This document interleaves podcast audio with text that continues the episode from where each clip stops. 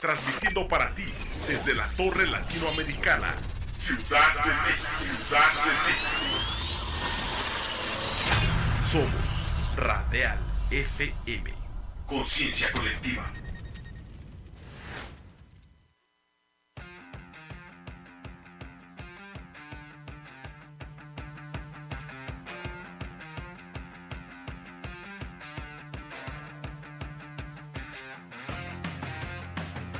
Conéctate a la música alternativa de toda la geografía de habla hispana en Antena Iberoamericana. La música alternativa según nuestra cultura.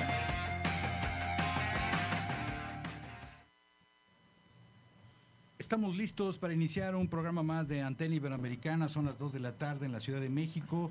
Una vista extraordinaria el día de hoy, eh, libres de smog. Podemos ver los confines de esta gigantesca ciudad que colinda con unos cerros en el norte que son justamente el límite de la ciudad con el Estado de México. Y para iniciar el programa de hoy tenemos unos invitados que nos da mucho gusto recibir, que además eh, fueron tan amables de traernos unos obsequios eh, maravillosos. Uno de ellos es este vinil que lo vamos a estar abriendo aquí en un momento más. Vean qué maravilla, espero no estar dando el charolazo, ahí ayúdenme. ¿Sí estoy dando el charolazo? Ahí, ahí está. Ahí está este disco en vinil. Y como ya decíamos, y lo vamos a platicar ahorita con nuestros invitados, estos discos, más allá de ser un objeto, que de repente los mexicanos somos muy fetichistas, eh, es una puerta para escuchar la música en otra dimensión. Y lo vamos a platicar justo con los creadores de este disco, eh, Stranger and Lovers, una banda que viene empujando muy fuerte dentro de la escena gótica, eh, con una bandera o con una música que tiene mucho que ver justo con ese momento en donde el punk se empezó a, diversificar, empezó a tener otros sonidos, otras eh, intenciones, más allá de toda esta denuncia social o de esta actitud eh, transgresora que con el cual inició y empezó a experimentar con otras cosas, en este caso con sonidos sombríos, oscuros, y con esta sensación también como, eh, no sé si llamarle de tristeza, nostalgia, pero a la vez de enojo, ¿no? Una combinación de emociones muy particular. Bienvenidos, señores. Muchas gracias por invitarnos, Ricardo. La gente estamos muy contentos y es un honor después de tantos años estar aquí contigo. Gracias. Hombre, gracias, gracias a ustedes. Eh, y, la verdad es que han venido a renovar mucho la, escena. Yo, yo, he escuchado ya varias gentes hablar de ustedes positivamente, gente, amigos de la escena gótica. Y, yo creo que es, es bien interesante que, surjan estas propuestas con esta energía, con esta actitud. ¿no? O verlos a ustedes en vivo verdaderamente es una experiencia energética bien interesante. Hacen toda una puesta en escena con elementos eh, que, bueno, impactan y que tienen mucho que ver con el contenido este, de las letras y eso. Háblenos un poco de cómo nació el proyecto y de cómo ha ido creciendo hasta alcanzar este nivel tan interesante que tienen el día de hoy. Pues el proyecto nació en, a finales del 2018. Este, pues ahí somos vecinos Axel y yo y fue como el choque de dos mundos e ideas.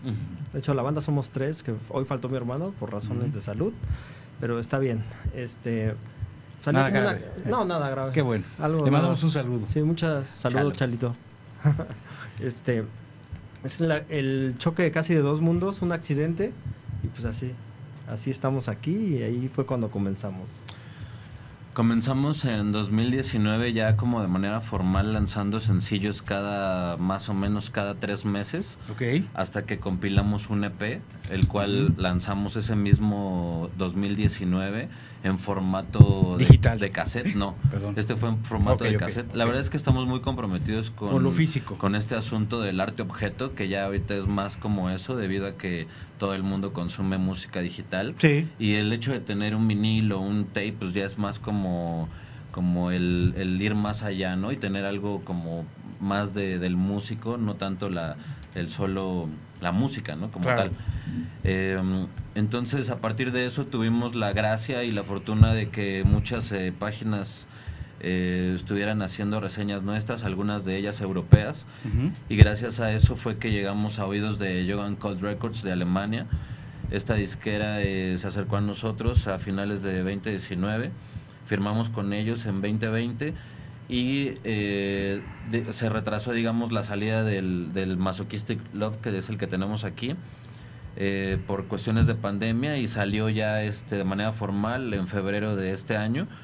Y eh, recién 27 de agosto lo presentamos de manera oficial y seguimos con la promoción del, del, disco. La verdad es que um, también, digamos, echándole un poco la culpa a la pandemia, tenemos ya medio disco nuevo eh, eh guardadito ya preparándolo.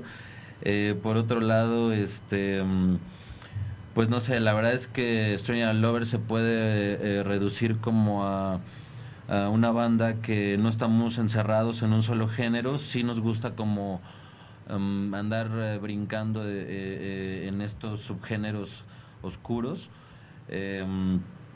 La verdad es que eh, nos ha ido muy bien con esta, con esta, eh, con este concepto que también es como un poco teatral lo que hacemos en vivo y todo con el ambiente eh, sadomasoquista que es lo que es nuestro tema principal.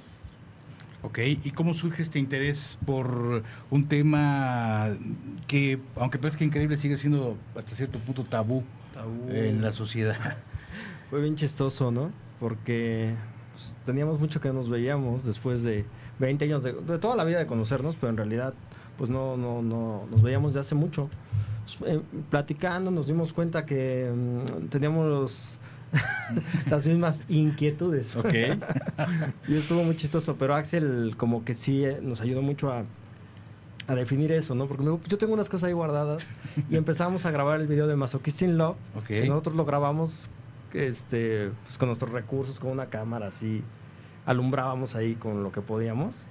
Y, este, y, gracias a eso se dio, yo creo, que el concepto de la banda. Y es que es, bien interesante darse cuenta eh, cómo eh, la banda ha ido creciendo, ha ido cobrando una fuerza y esto ha, roto a veces cierta... Mm, eh, ¿cómo llamarlo? ciertas inercias. En todos los, movimientos hay, hay inercias, hay como ya un, un status quo de bandas establecidas, que a veces son amigos entre ellos. Entonces viene una banda que, que, surge y que de repente ese, esa calidad, esa, esa respuesta de la gente, de repente les va abriendo puertas, aunque no tengan estos que no sean los cuates de los cuatro o cinco gentes que llevan como la batuta en la escena. Justo así pasó, justo así pasó. No venimos de, no conocíamos nada, nada. Habíamos ido al centro de salud una vez, nada más en la vida. Y este, a Londres, yo sí frecuentaba el Londres, pero pues no, no, no, no veníamos así como algo que planeamos, ¿no? Y todo salió como pues la venta de casualidad, creo yo.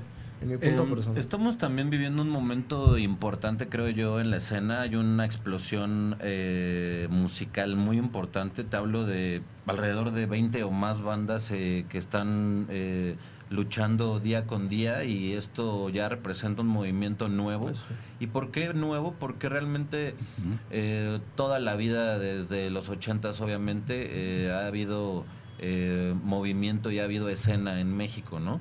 Simplemente que, que este eh, ahorita hay como un resurgimiento, ha habido obviamente sus altibajos y estamos ahorita en esta, en esta nueva oleada, por así decirlo. Entonces también es algo que hay que, hay que recalcar, hay mucho, mucho talento eh, a nivel underground que es lo que también hemos venido platicando en otras entrevistas, una invitación a todo el mundo a que hagan a un lado el malinchismo. Hay una cantidad enorme de talento que además, no solo como nosotros, sino hay muchas otras bandas que eh, están codeándose con nosotros que están firmadas con eh, eh, disqueras eh, europeas, estadounidenses, están regresando de, giras europeas también, otros están en giras estadounidenses, en fin, y no es por hacer menos a otros países o a otras regiones, simplemente que este género pues es originario de estos lugares, ¿no? Entonces... Claro. Si los reciben, si los aprecian es porque están detectando obviamente un gran nivel ¿no? Y eso es un poquito también la explicación.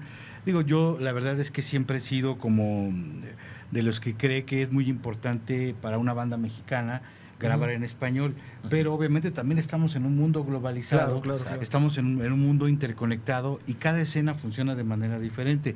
Eh, por ejemplo, en la escena del metal, pues hay una interconexión a nivel mundial Claro. a través de fanzines, Ujú. etcétera. Entonces, si una banda no graba en inglés, pues es muy difícil que lo puedan escuchar Sí, en sí, sí. Grecia, etcétera. Entonces, yo veo que eh, también ese fue como un plantéenos si fue más una Claro. estrategia o fue más una necesidad, una facilidad de, de hacer las Sí, canciones una en inglés. estrategia, sí. fue. Um, para mí sí fue como también una facilidad, porque ahorita, por ejemplo, tenemos un par de semanas que lanzamos nuestro primer Eso. sencillo en español. Atado junto a ti. Y la verdad, eh, nos habían pedido mucho algo en español y nosotros, o bueno, yo al menos de manera personal, sí puedo decir que me costó mucho trabajo. De hecho, tuvimos dos intentos anteriores que, Ajá, no, sí. no, que no lo logramos y, y este... Pero es una rola que amamos ahora, ¿eh? Y es- nos y sí es como- Ya estamos con la segunda. Sí, es como muy, muy curioso, la Fue un verdad. paso porque, difícil. Porque sí, este, al principio nos de- nadie nos creía que éramos de México, este, mucho menos que nosotros éramos los que estábamos haciendo esta música y para nada, ¿no? Bueno, si no lo creen, vean, vean, busquen este video, ¿no? De Masochistic Love. Masochistic Sí, Love, que es justamente, este, es una sesión en vivo ahí que están interpretando esta canción, que es obviamente la que le da título Ajá. a este álbum, que es un poco una recopilación, se puede decir así, eh, de un trabajo del, de, digamos, del inicio, lo mejor. Sí. Sí, de hecho, este, el, hay, hay este, canciones del EP que grabamos, están remasterizadas. Fueron como las más importantes del EP que decidimos eh, Rescatar. traerlas, rescatarlas y traerlas a este LP y ya este la segunda parte por así decirlo fueron Ajá. canciones que ya Así es. eh, realizamos de manera posterior. Es una colección de, de las rolas que más nos gustaban de ese cassette que sacamos, que lo hicimos nosotros mismos, o lo grabamos ahí con un deck que compré y a grabarlo. así Artesanal, así. y Sí, porque sacamos- además es parte del punk, ¿no? Eh, Hágalo usted Claro. mismo. Y ya pues ya con las nuevas impresoras en cualquier lado uno puede ir a imprimir, pero este pues fue algo bien padre hacer el cassette, la Claro. verdad. Ahora Sí, sí, sí. después de tiempo, ¿no? Ya cuando ve uno el disco. Sí, claro. Pero, Sí, Ujú. pues eh, si les parece bien, eh, si nos ayudan, eh, podemos escuchar un fragmento de esta canción en español. Desafortunadamente no podemos ponerla, quisiéramos ponerla completo, pero eh, estas restricciones de YouTube, de Facebook, que Así es, han, así han ocasionado momentos tan bochornosos como el de Metallica, el especial de Metallica, con los propios integrantes tocando, que les bajaron Sí, el programa porque Metallica reclamaba derechos, ¿no? Cuando era Metallica el que estaba tocando. Sí, entonces, sí, eh, fue algo de lo más surrealista de lo que pasa con estos mecanismos que tienen estas eh, eh, entes para comunicarse. Pues ahora ya dimos el paso en español y estamos ya, yo bueno, en lo personal, ya estoy planeando como muchas ideas en español. Ok. Como que me siento muy cómodo ahí y, no- y nos sentimos cómodos, así. Como que nos daba miedo sacarle en español, pero... Y les costó trabajo eh, hacer uno o dos intentos y el tercero fue el Escribir que... para mí es complicado en español, la verdad. Sí. Pero vamos a escuchar este un fragmento de esta canción en español, Atado que es el nuevo sentido atado atado a Junto a ti. Es un adelanto del segundo. disco. Exactamente, porque este no viene en este Ajá, disco, no. este como que cierra un capítulo eh, digamos, de esta parte inicial, de esta parte que Sí, los, ha, los ha puesto ya en una posición muy interesante y ahora que cada vez más ojos y más oídos están volteando hacia ustedes, pues ustedes están preparando nuevas cosas. Una de ellas, esto. Así es.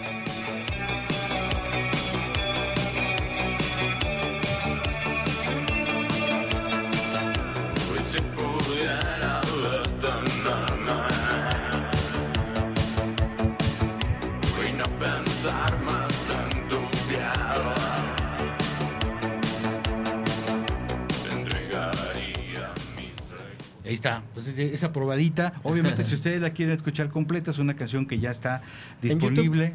Eh, ¿En las plataformas todavía no? No, todavía no, porque Ah, este, estamos esperando a lanzar todo el disco en todas las plataformas. Pero el primer disco está en En todas las plataformas. Y esta canción que tiene un videoclip. Sí, le hicimos un videoclip de nuestra presentación en, en el Foro Ilvana. Un saludo para los de Casa Silvana. Ujú. Este, pues contratamos un chavo que vi le hago videos. y- Y, este, y padre, nos No, y, la verdad es que una banda que, que tiene un vivo, un en vivo tan interesante como el de ustedes, Sí. pues vale la pena de repente usarlo para hacer un video, ¿no? Sí, la verdad es que también eh, es una parte muy importante de nuestro extraño acto en vivo que le llamamos y es un saludo también para Kenny, Rayleigh, Giselle, um, Talía y toda la gente que ha estado con nosotros a todo lo largo de estos poquitos años, pero la verdad es que ha sido una historia como muy intensa, hemos tenido muchas presentaciones, eh, muchas experiencias y demás. Entonces, y una respuesta muy positiva. Y una respuesta muy positiva de la gente. Y la verdad es que sí es como de recalcar también el trabajo de, de esta parte tan importante de nosotros que es todos estos performers que nos ayudan y son una, eh, una increíble parte visual que, que hace que el, el, acto en vivo no sea nada más disfrutar la música, sino también sea disfrutar esta, esta, estos visuales y esta parte que hasta se vuelve de repente eh, 3D, donde ya claro, personas y todo. Exactamente. Sí, totalmente. Se una, una experiencia multisensorial. Así es. ¿no? Una, eh, algo que te envuelve completamente los sentidos y, y, ya y eso hace que sea una experiencia verdaderamente inolvidable de alguna forma, ¿no? Eh, y crea y crea verdaderamente una inmersión a las ideas y a los conceptos que, que, se están presentando, ¿no? ¿no? Se rompe esa barrera que a veces existe entre el artista y el receptor, sino que logran captar al receptor y ponerlo en medio eh, de todas estas ellos cuestiones. Ellos tratan de bajar mucho a, abajo del escenario a bailar con la gente. Ahora vamos a llevar en el Indie Rocks mucho más bailarines, creo. sí, sí es verdad. Es que él es el chido. Este, y se va a poner muy bien. Háblenos un poco de esta presentación que están planeando. Claro que sí. De hecho, em, de entrada es eh, muy importante em, recalcar el trabajo de Pure Underground, que siempre lo he mencionado. Nosotros como bandas, desde nuestra trinchera, el trabajo que hacemos obviamente es muy importante hacer videos, eh, música, eh, medios y todo lo que en este momento se tiene que hacer para sacar a una banda adelante, ¿no? Sin embargo, el hecho de que haya alguien que se preocupe para concentrar a un número de bandas, buscar un lugar adecuado, con buen eh, a realizar este eh, este trabajo de medios. Eh, también un saludo a Iván de, de, Cigarro a Medios, a Benjamín de BM y demás. Es un trabajo realmente titánico la organización y que hay que valorar mucho porque en este caso, por ejemplo, el público puede llegar a un evento donde eh, va a apreciar no solo bandas del género eh, gótico, por así decirlo, sino va a poder eh, apreciar bandas de metal melódico, de metal industrial, y es también como una intención que se tiene de mezclar a estos públicos para comenzar también a hacer esto que, crezca y que sea más grande, mezclando estos públicos de metal con gótico y de industrial y demás precisamente para empezar a formar un frente y que todos estos eh, movimientos que están este, por ahí regados puedan concretarse y tengamos más fuerza todos, ¿no? Al final del día es como dicen, la unión hace la fuerza y creo que es algo que por eso mismo hay que recalcar. Un saludo a Abril, Ulises. Es, es muy interesante, sí, todo esto que mencionas, porque además eh, hay muchos puntos de conexión. Entonces, alguien que le gusta de repente el metal industrial, los puede ver a ustedes, ¿no? Con su batería electrónica, con esos ambientes. Y de repente hay un, hay un punto de conexión, ¿no? Entonces, no es tan difícil de repente pensar, justo lo que decías, que puede ser un público potencial también para ustedes y viceversa, ¿no? Claro. La gente que los sigue a ustedes, de repente hay una banda de metal industrial y dice, oye, pues como que esta, esto me, sí hay algo que me gusta, que me conecta, y, también pensarlo así, ¿no? Con bandas que sí tengan puntos de conexión. Sí, podemos llegar a. Nuestra idea es llegar a más público, no más este, el público del post-punk o de Dark Wave. Queremos que hasta el señor de la tienda, si le gusta nuestra banda, pues me compre un disco. Pues no, vaya no, no dudes que sí hay, hay, ya ahorita varios señores en la tienda que, les gusta de repente oír The Cool o Sisters of Mercy y, de repente les encantaría oír la música de usted.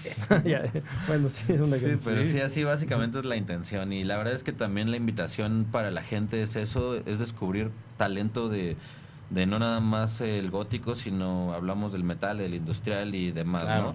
Hay bandas muy importantes eh, que están realmente también rompiéndola en otros, en otros lugares. Hablamos de, no sé, de Shared Vessels, por ejemplo.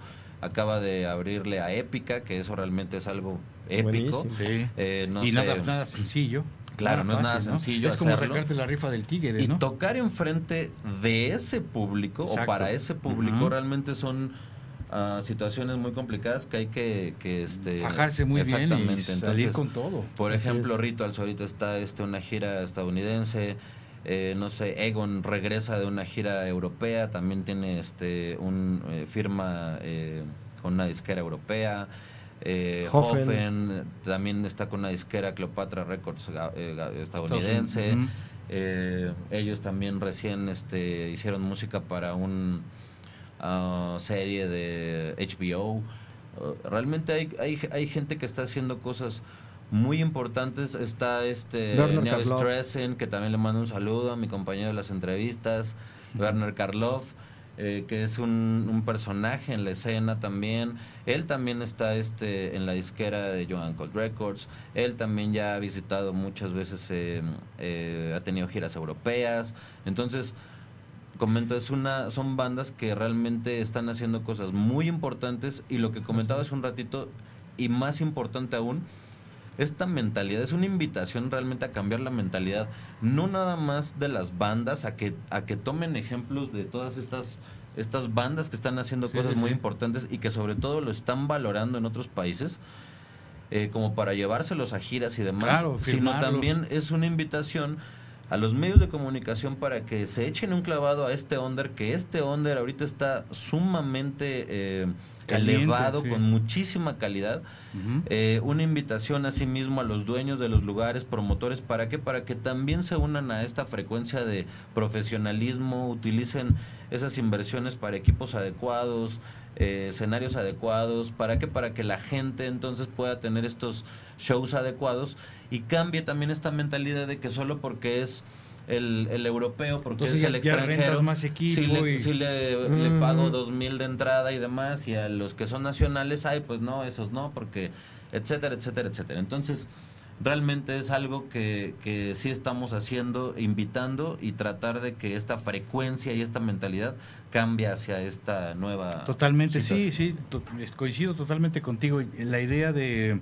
de que la gente y las bandas ya se, se la crean de alguna Así manera, es. los que todavía no se la creen, porque afortunadamente hay muchos que confiaron como Sí, ustedes sí. En, en su trabajo y simplemente eso los ha llevado a, a- a- a obtener logros cada vez más interesantes, lo que pasa también con otras bandas que, que mencionaste, Eh, pero para la gente que todavía no se la cree, pues que ya se la vaya creyendo, porque Así es. realmente ya son muchos ejemplos y muchos termómetros que coinciden en que la escena mexicana verdaderamente tiene un nivel muy importante y después de toda una etapa de crecimiento en donde quizá fue parte de un nicho, digamos hasta cierto punto reducido, ha- se ha expandido y ha crecido en calidad y en oportunidades para... Así. Porque también eso cuenta, ¿no? A lo mejor esta circunstancia en donde ya hay más interconexión.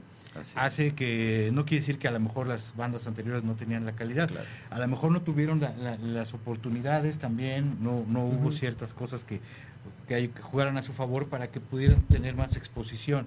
Y ahora las bandas tienen la calidad y tienen la oportunidad Claro. de, de conectarse. Sí, ¿no? claro, como di- di- dijimos desde hace rato, ¿no? Este bandas eh, siempre ha habido, o sea, banda importantísima, hablamos de Santa Sabina, hablamos del clan, de eh, la La construcción de la luna, la castañeda, Castañeda. y un montón más, ¿no? La verdad es que siempre ha habido gente que ha sacado el nombre de México muy en alto. Sí. Sin embargo, Y que tienen esta conexión, digamos, Claro. con lo oscuro. Con claro, oscuro, claro, sí, todas sí. son bandas eh, de, de este género representativas de, de- de- de- de nuestro país. Sin embargo, antes no teníamos YouTube, antes no teníamos eh, Bandcamp y todas las redes y demás. La facilidad de poder eh, lanzar y hacer tus lanzamientos era muy complicado. O sea, Sí. tenías que trabajar primero en tu música y después tenías que ir a que alguien te grabara. No teníamos ni siquiera la, la oportunidad o la facilidad de tener herramientas como eh, softwares eh, ya que puedes utilizar en tu casa, eh, no sé, las mismas... eh, Esperar eh, mucho tiempo para que te el dieran equipo que, un que lugar, tan ¿no? solo se requiere para poder hacer una grabación Claro. en tu en tu estudio este casero por así decirlo con una calidad realmente profesional Así es. o sea que ya te puedes eh, por decir Ujú. hacer una producción de, de este tamaño Bastante decente. donde sí. estás codeándote con bandas internacionales tal cual. Entonces, yo creo que todas estas herramientas que antes no se tenían y que ahora sí se tienen, es también uno de los factores que hace que las bandas tal vez de hace 15, 20 años no pudieran tener tanta repercusión, no tener esta salida a nivel mundial como tal vez lo tenemos ahorita mismo, todas las que estamos ya ahorita en esto, ¿no? Así es. Algo muy importante también que, que mencionar, no es porque la escena no estuviera eh, o las bandas no existieran o demás. Creo Nosotros- que eran otros tiempos. Nosotros tuvimos otra mucha tecnología. suerte que a los primeros seis meses de haber este, empezado a tocar, nos llamaron, y eso ayudó a que creciera mucho la banda, nos llamaron a abrirle a Molcha Dogma en el Lunario, y pues no, Wow. era la banda número uno en, ese- en ese tiempo, no sé ahora. este, y bueno, pero por la pandemia, pues Uy. ya no pudimos tocar, se pospuso como dos veces, y pues eso nos ayudó a crecer mucho, tuvimos creo que mucha suerte en ese Sí. sentido, pero ojalá un día nos inviten. Sí, claro.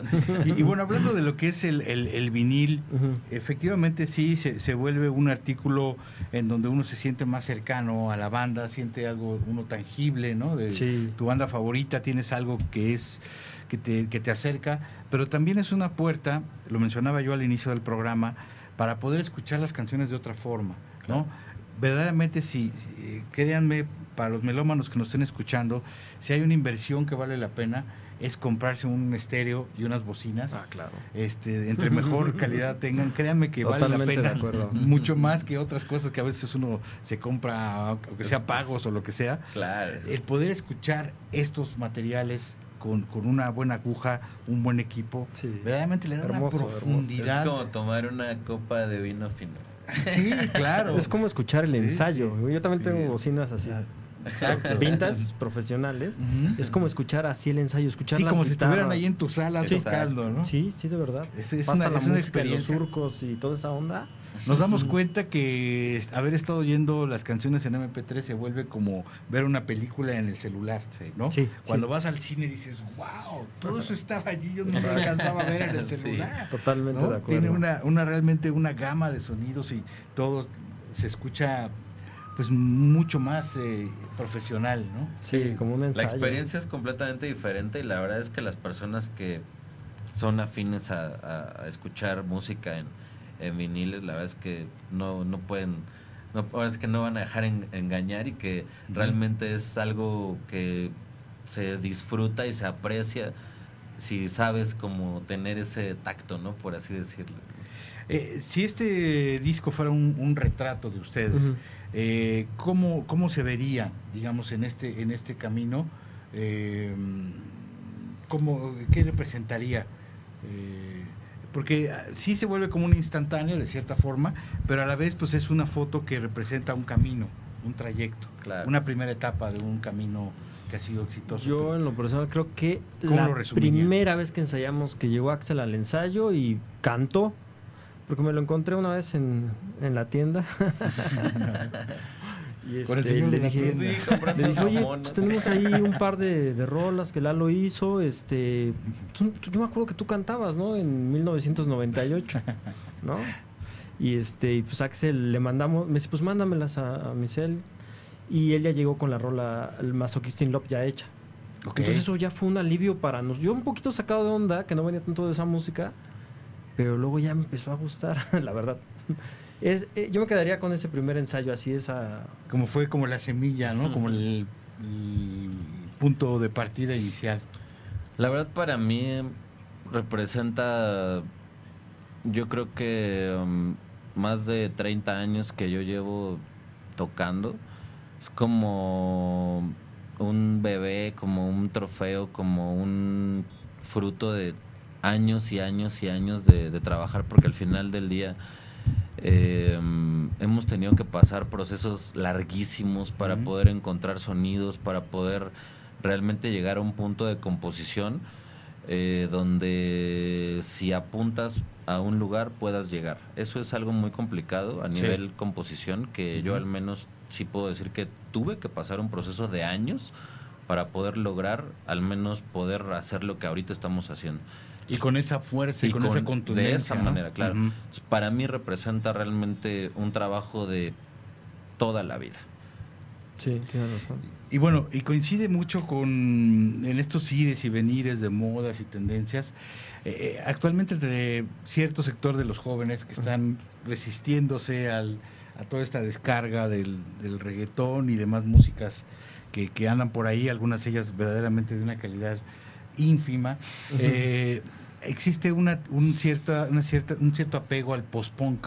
Hay incluso algunas bandas que están eh, ¿Haciendo covers? haciendo covers, sí, o, o- o tocando ese, ese género, ¿no? Un poco, a lo mejor con un cierto desconocimiento, no lo sé, a lo mejor no, no tanto.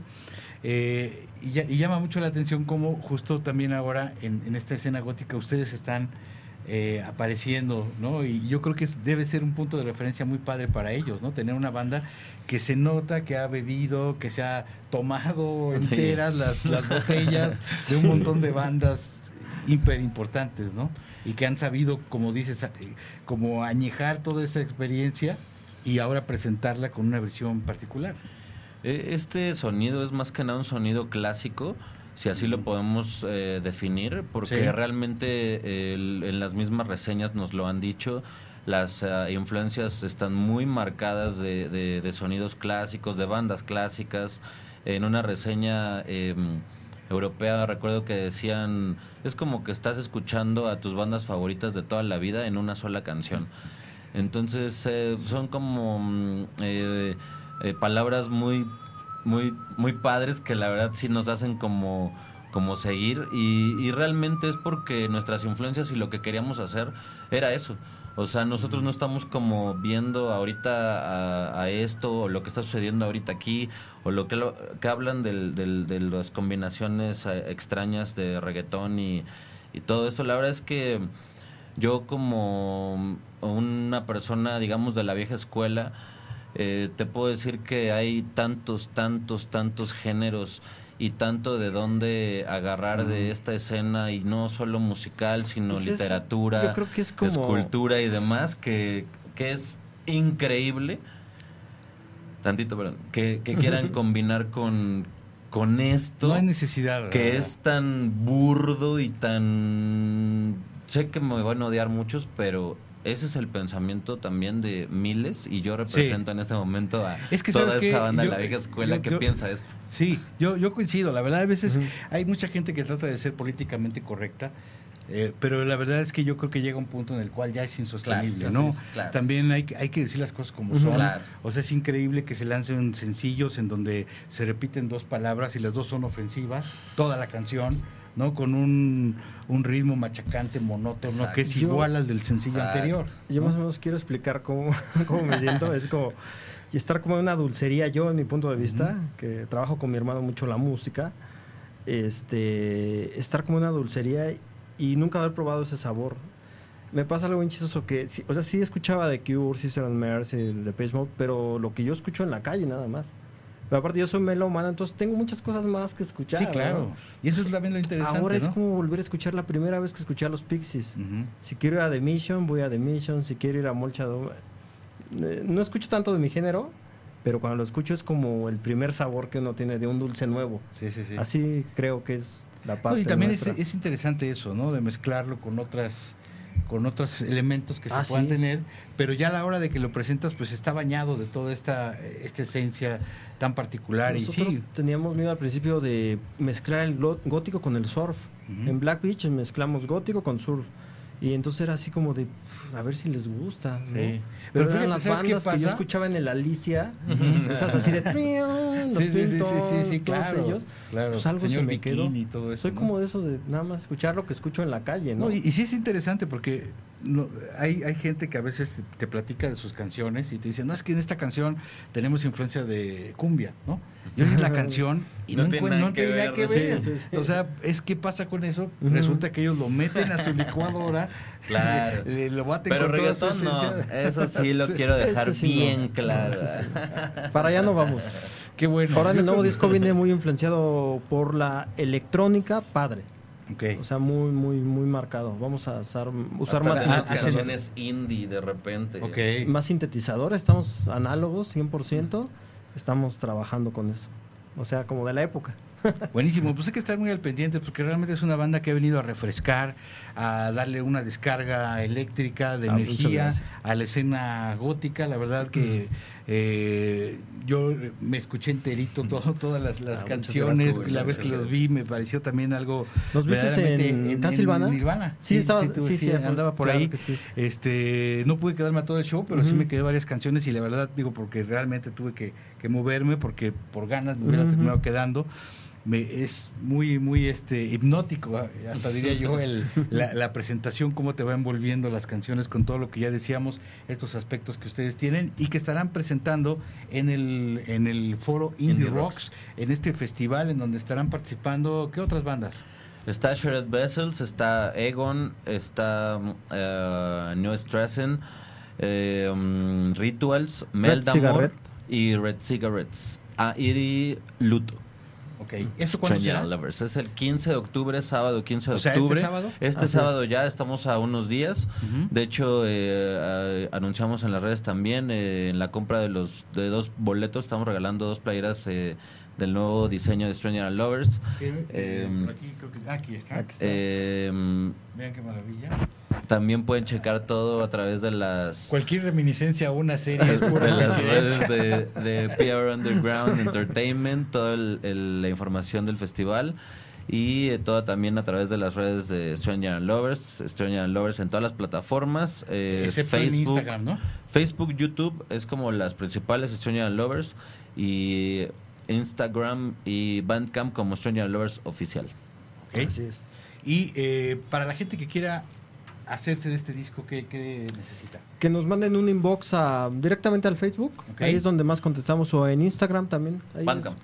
Bandcamp. Y sí, pueden también. mandarlo a toda la República, me imagino. Sí, lo podemos sí. mandar a la República. Y obviamente en el, en el festival, en este evento del 15, en el Indie Rocks, en el, el sábado, va a haber mercancía. Vamos a llevar mercancía. Sí, vamos a llevar este playeras, este viniles. y nuestro vendemos también este, ¿cómo se llama? Pues como látigos y artículos okay. nuevos. Ah, Oficiales de sí, la banda. Sí. Que esperemos okay. no nos censuren como muchas veces nos ha pasado. Esperemos Entonces, que no. Digo que haya libertad, ¿no? Ojalá que esta doble moral de se termine también sí, claro. en todos los medios y en todos los lugares porque nos han bajado uh, flyers y videos de diferentes plataformas y no creemos que sea lo adecuado o lo justo en el momento que hay tanta eh, videos en donde lo único que se ve son me lees la mente. Sí sí sí tal cual. Es una doble moral asquerosa es que, que, ya estamos ¿sabes hartos qué pasa ¿sabes? que, esa, que esa música tiene un respaldo económico muy cañón. Claro. entonces no se vale que cuando hay una máquina de dinero atrás puedan poner lo que sea y cuando se, se trata de hacer una propuesta estética que está muy bien eh, sustentada por una, una cuestión Así artística es. Cultural. Cultural ah, como no hay un a dinero nosotros que justamente nos vigilan con lupas vemos hasta el la, esa Sí, cosa de la sombra El no shadow ban, Uy. y eso Pues, está sí. divertido. Pues sí, un poco de- sí, pero también es un poco este, complicado, sí, ¿no? sí, y bueno, hay gente que nos ha estado escribiendo, como Fernando Acosta, Eduardo Galván, ah mi hermano. eh, Chalito. Chalito, Antón Levay, que dice Ah. que son, son la banda más chingona de México. amigos todos nuestros amigos Todos los cuates ahí están gracias, respondiendo a, a esta charla. Y bueno, eh, la verdad es que pues ahí vamos a estar, esperemos estar ahí para Sí, ver la actualidad sí. de la banda, eh, conocer algunas de estas agrupaciones que nos mencionan, que van a estar tocando en este, en este festival. El sábado en el en, en el indie, Indie Rocks. nosotros tocamos a las 8 pero pueden llegar desde las 2 de la tarde ¿Ah, sí? Ujú, Ah, Sí, caray. es importante Sí. también que, que apoyemos a todas las bandas y algo también muy importante es que este festival es para todas las edades. todas Ok. las edades, Entonces, sí. toda aquel, aquel persona, aquella persona que tenga sus bebés como yo y que estén con esa onda, llévenlos. Yo ya voy a llevar el mío. Perfecto. yo no Pues ahí, ahí nos estaremos viendo. Muchísimas gracias. Al contrario, por- muchas por gracias Ricardo, muchas gracias a- al equipo Gracias. y gracias por el espacio.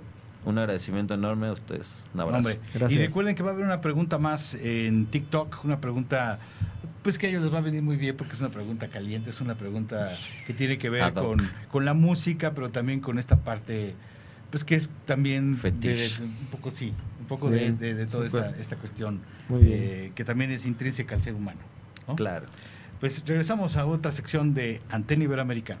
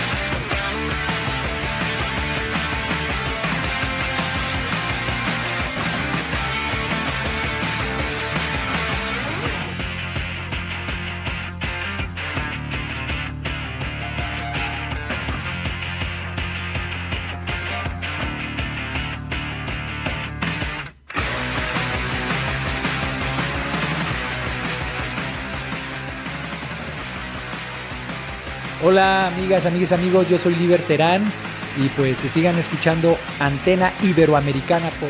Hola, ¿cómo están? Soy Jaime, guitarrista del clan y sigan escuchando Antena Iberoamericana en Radial FM.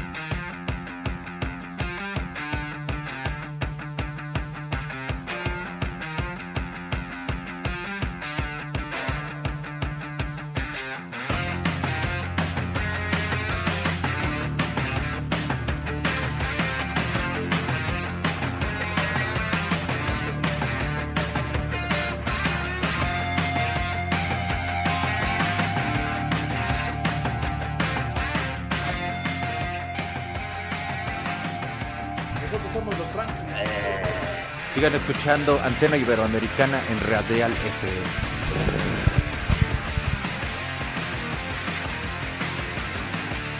Hola, soy Pájaro Sauce y los invito a escuchar Antena Iberoamericana a través de Radial FM.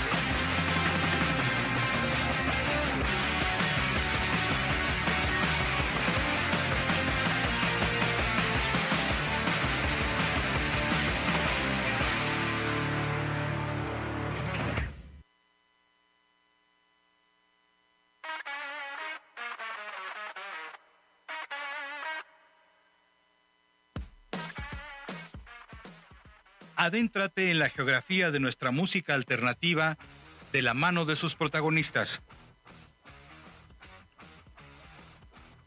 Todos los lunes y miércoles a partir de las 2 de la tarde en Antena Iberoamericana por Radial FM. ¿No? Por este lado. Regresamos a Antena Iberoamericana eh, en este programa de miércoles, en un día que, como ya decíamos, nos permite una visibilidad extraordinaria desde aquí, el piso 20 de la Torre Latinoamericana, y estamos con Combo Mobox, este proyecto eh, de, de Zaira, vocalista, que, que tiene ya eh, pues también algunos trabajos en solitario que se pueden buscar y encontrar por allí, Así muy es. interesantes. Y nuestro querido Rafa, eh, ¿Qué onda, el señor? González para los cuates. Así ¿no? es, Tiene sí. muchísimos proyectos. Sí, Sí, exacto. también ahí involucrado en varias Sí, cosas. En varias cosas. Y bueno, Sí. han, han logrado este, este proyecto que resulta, para empezar, muy agradable al oído. ¿no? Es Gracias. fácil conectarse, hay una melodía, hay una armonía, hay eh, puntos de conexión sencillos, hay partes un poco más ácidas, de repente hay otras partes mucho más livianas, Eh, mucho más amables. Eh, en un momento quizá en el que eh, pues venimos saliendo de una serie de etapas oscuras, sombrías, Así depresivas. De repente esta música está llena de colores, como que nos invita a, a- a, pues a darnos cuenta de que debemos dar las gracias de que estamos vivos, de que seguimos en este mundo y, y bueno, tratar de seguir adelante lo mejor que podamos. Mejor no Así lo has es. podido de- describir. Exactamente. Exactamente. Háblenos un poco de cómo surge la idea de juntarse, de, de empezar a hacer este proyecto, cómo ha ido creciendo. Pues bueno, ah, tuve la fortuna de conocer a Rafa en un concierto de Frata, que me invitó Frata a hacer unos corillos ahí. Y, y, pues ahí nos hicimos muy buenos amigos y desde entonces dijimos, hay que hacer unas rolas. Pero no, pues pasaron algunos años hasta que Rafa llegó con unas rolas increíbles, que es Eso no me lo vas a quitar, como una hippie de nuestro primer EP. Y pues, pues nada, ¿no? Yo muy bendecida porque soy fan de Botellita desde que estaba adolescente, tengo mis cassettes, ¿no? Entonces como que pues es ver cómo tus sueños se van haciendo realidad, ¿no? Increíble. Sí, ha sido una gran fortuna habernos encontrado y que coincidiéramos en este proyecto que poco a poco ha ido tomando forma y creciendo. claro. Sí, efectivamente llegué primero con unas rolas, pero también en el camino ya nos hemos puesto a, a componer juntos. De Así hecho, es. el tema que vamos a estrenar este viernes Ujú. es una composición de Sai que yo me involucré y este y pero surgió a partir de un- una melodía con una letra que ella empezó a cantar y, y estamos muy contentos porque nos estamos metiendo también en un terreno ahí curioso, ¿no? De, de hacer blues, pero un blues no muy ortodoxo, que digamos, sí, ¿no? sí, sí, sí. Este, metiendo elementos electrónicos y un solo de cinte que parece más de progresivo que de, de blues. Pero eh, bueno, esa es- ha sido una característica de nosotros, o sea, mezclamos de todo, abordamos como todos los géneros posibles. Totalmente. Este, Pero sin embargo hay un hilo conductor. ¿No? Sí, bueno, quiero pensar que tenemos un sí, estilo. sí lo hay. La voz de Zaira es, bueno, Sí. una maravilla, que es un, el sello eh, que se puede reconocer primero que nada, ¿no? Y porque aunque parezca increíble, en, en el medio musical mexicano no hay tantas buenas voces, ¿no? Pues Eh, la verdad es que no. el, no las bueno, hay. el rock en general es más como de, de- de conceptos, ¿no? Entonces, sí. si es una voz que entra en un concepto, pues hay de todo. Ahora sí, como dices tú, hay de todo. Pero efectivamente Zaira es una excelente voz. Y Gracias, a mí me gusta de repente pensar un poco como estas bandas como Queen o los Beatles, que podían brincar de un género Sí, a claro. otro sin ningún problema y sin embargo tenían una- una identidad como grupo, ¿no? Entonces, bueno, a eso le tiramos un poquito, sí, por ahí vamos. Y podemos encontrar desde cosas muy casi minimalistas hasta cosas que sea, tienen una amplitud sonora bien, bien padre, bien interesante.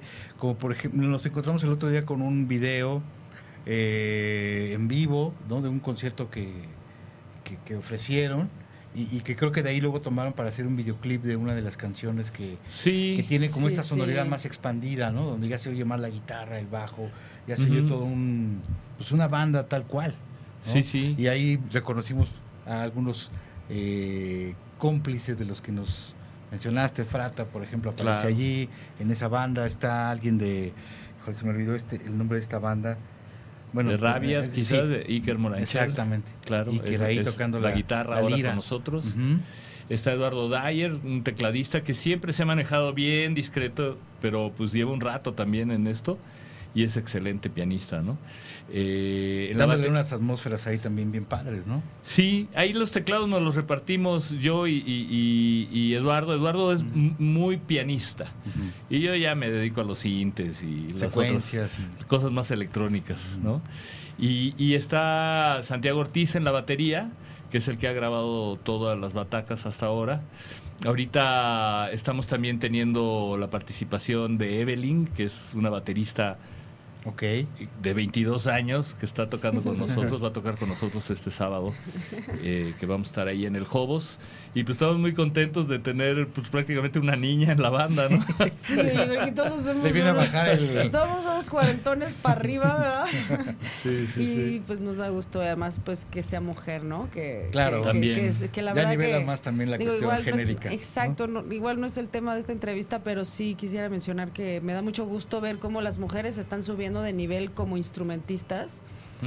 Porque sí, es verdad que no tenían el mismo nivel que los hombres, pero porque justo ni siquiera había la oportunidad, ¿no? Ni el respeto en tu casa de que te pongas a estudiar y te dejen estudiar. Claro. ¿no? Porque tienes que ir a hacer los mandados, etcétera, como mujer, ¿no? Entonces es precioso con- que Sí, ahorita... o mejor ponte a estudiar ballet eh, o batería, como que. Sí, como Ah, que no, luego roles, batería ¿no? de por sí pues, está difícil, ¿no? Pero afortunadamente, pues, están cambiando Qué las padre. cosas. Sí, sí, sí. eh, justo lo hablábamos el lunes con una banda de chicas que vino, de chicas colombianas, y nos hablaban un poco de, de esa problemática, ¿no? Y que bueno, nos, lo vimos totalmente identificado con lo que pasa en México, ¿no? Desafortunadamente Claro. esta cuestión en donde eh, pues uno puede esgrimir ciertas eh, hipótesis de por qué no hay más instrumentistas mexicanos, no hay más músicas Ujú. Sí, mexicanas. yo ¿no? creo que es desde, desde la casa, ¿no? Que no te respetan como mujer de quererte encerrar a estudiar porque tienes que cumplir otras funciones. ¿no? Claro. La misma Evelyn nos ha contado, ¿no? De que, de No ha que ha, participado con grupos y, y la hacen menos por ser mujer, ¿no? Y pues no está bien. Este, no es el caso de nosotros que tenemos, digamos, incluso como filosofía, la cuestión más este, diversa en términos Claro. Y generales. el amor. Y sí, pues sí, buscamos siempre armonía, ¿no? La banda, a final de cuentas, somos una banda de amigos. Y este y bueno, pues bienvenida sea ella. La- vamos a estrenar el Este el sábado, en Jobos, que va. esperamos que esté toda la banda, que vayan a, a celebrar con nosotros pues nuestro nuevo lanzamiento, nuestro nuevo baterista. Sí. y pues nada, que, que, que estamos que ya tienen un repertorio tocando y ya, de, sí, que- de cuánto será el set más o menos ¿De tiempo o de Ajá, de canciones? De, de canciones, ¿qué serán? Como unas 16, 17 Pues quizás ya es ya. muy respetable ¿no? Sí, es un ya nos set echamos verdaderamente- mm, hora y media sin Sí, problema. to- totalmente sí, sí Sí. sí y bueno Jobos para la gente que no no ubica ya tuvimos aquí también al director de, de, Jobos es un proyecto que ha venido comprometiéndose, por llamarlo así, más con la escena, ¿no? después de que ha pasado por diferentes etapas. Sí, sí, sí. Eh, eh, ah, siento que se ha venido comprometiendo más con la escena, ha estado presentando más eh, propuestas actuales de música original de artistas nacionales y digo, alternando de repente con la cuestión de los covers que a veces es casi inevitable, ¿no? Para la supervivencia de un foro, pero qué bueno que también están abriendo estos Sí. espacios. pa- Y hay para- artistas muy interesantes, ¿no? Eh. Obviamente hay algunos rockeros, escena alternativa, porque Sí. es yaceros también, y es otro, otro tipo de cosas. Sí. Sí, y bueno, en un lugar maravilloso, ¿no? Como San Ángel. ¿no? Que de repente Sí, esté sí, este está- lugar está rico, allí ¿no? como una O sea, oferta. Sientes que Y- por fin saliste de la ciudad, aunque sigues ahí, pero ahí hay un Sí. ambiente Es accesible más- también, más eso hay que decirlo, porque por la zona uno podría pensar que es Te caro. van a ¿no? cobrar carísimo. Y no, es un, un lugar que, que no es muy caro. ¿no? Exactamente. Y tampoco los tragos son tan caros. eh, eh, se siente un ambiente, pues, de intimidad bastante padre. ¿no? Sí, porque es- hay buen es- equipo. Es acogedor, Sí, entonces exacto. este, se presta para un concierto muy en directo, ¿no? Claro. Y, y bueno, esta, esta importancia de que se abran foros que ya no sean todos en la Condesa o todos, algunos de ellos en el- aquí en el centro histórico, sino en otras zonas, ¿no? Yo creo que es muy importante, es una ciudad inmensa, estamos viendo aquí parte de ella, pues no te la acabas, Fíjate, ¿no? para acá Ah, casi no ve- hay. Sí, ve Ya el. Tutti Frutti ya pasó a la historia. Exacto, Linda. Vista, acá por Azcapotzalco, digo, estamos viendo aquí, eh, tenemos El nosotros norte de la En inmensidad ciudad. del Azcapo, pues, norte. solo el segundo piso. En el segundo piso, en Azcapotzalco, que es otro foro Claro, importantísimo, segundo piso. que son de esos, de bastiones, ¿no? Verdaderamente, que gente que ha dado continuidad a un proyecto en zonas que verdaderamente, pues, no se imagina uno que haya un lugar establecido, serio, con una continuidad para tocar. ¿no? Es muy difícil encontrarlos. Sí, es un poco también como la situación general de los foros, ¿no? Que, que han ido desapareciendo, aunque siento que viene un auge, ¿no? De nuevos lugares que, Como que este, están apareciendo. La Piedad Live Music está maravilloso, ¿no? Además en un lugar súper caliente, ahí en Insurgente Sur, Sí, sí. ¿no? Está padrísimo. Sí, promete. Sí, cómo no. Ay, de ese no sé, pero pues, ahí Sí, pasa el sí, sí, contacto. Sí, claro, claro, ahí yo creo que estaría también interesante que, que tocaran y, y qué bueno que ahora lo hacen en Jobos. Eh, ¿Va a ser el viernes? El sábado. El sábado, sábado 15. El viernes es el estreno de la rola. Ok, en plataformas sábado y en, en plataformas se va a estrenar esta canción. Ujú. Adelántenos un poco sobre ella. Pues resulta que, que, bueno, ya terminamos un LP, lo mandamos fabricar y va a estar en febrero, pero como no nos queremos esperar hasta febrero, es que tomamos este tema que se llama... ¿LP te refieres a un vinil? Un vinilo. Sí. Ah, qué padre. Un acetato de vinilo. El lanzamiento digital los haríamos a la par, ¿no? Pero estamos sacando Ya no quiero entregar mi corazón, Oh, oh. de la cual ella puede hablar muy bien. Háblanos de Que es la una- inspiración. Un adelanto, ¿no? Realmente. Pues eh, digo, la inspiración pues vino de, de- de estas relaciones fallidas, ¿no? Que, que comienzas con alguien y luego ya como que, o sea, le echan ganas para estar contigo y cuando ya te tienen ya te ignoran. Lo que ahora se llama ghostear, ¿no? Gran término. Entonces, pues bueno, sí, es de una relación que en realidad duró poco, pero sí me salió a hacer esta canción porque sí dije, ay, o sea, es que Sin este embargo- es, es el colmo. Ah, Es que la canción hay- más hay una- ardida que he compuesto en mi vida. Pero es una mujer empoderada también y es una mujer que dice, ah, no me quieres, Pues, quédate ay. solito, no pasa nada. Sí, pues sigue con tu juego y, y no me quites el tiempo, ¿no? Así es. Yo lo, creo que en este tipo de cosas es mejor hacer canciones que ir al psicólogo, ¿no? Ah, totalmente. No, sí, sí, eso es buenísimo. Una buena- catarsis, ¿no? Te liberas de- de- Sí, claro. Sí, sí, sí. ¿Y musicalmente por dónde va? Pues es muy rockera, de hecho cuando la compuse justamente como que quise aprovechar la, la emoción, ¿verdad? Y pero porque estaba estudiando Led Zeppelin. Ok. Entonces, este, yo dije, ay, voy a, voy a hacer una rola que tenga esa onda de Led Zeppelin, ¿no? De muchos agudos, muy rockera. Es un, un blues, Muy blues. blues. pesado, un hard Ajá, blues. sí, sí. ok. Fíjate que agarró y me mandó un día, así en el WhatsApp, un audio. Oye, tengo esto, a ver qué te parece. Y le empezó a cantar.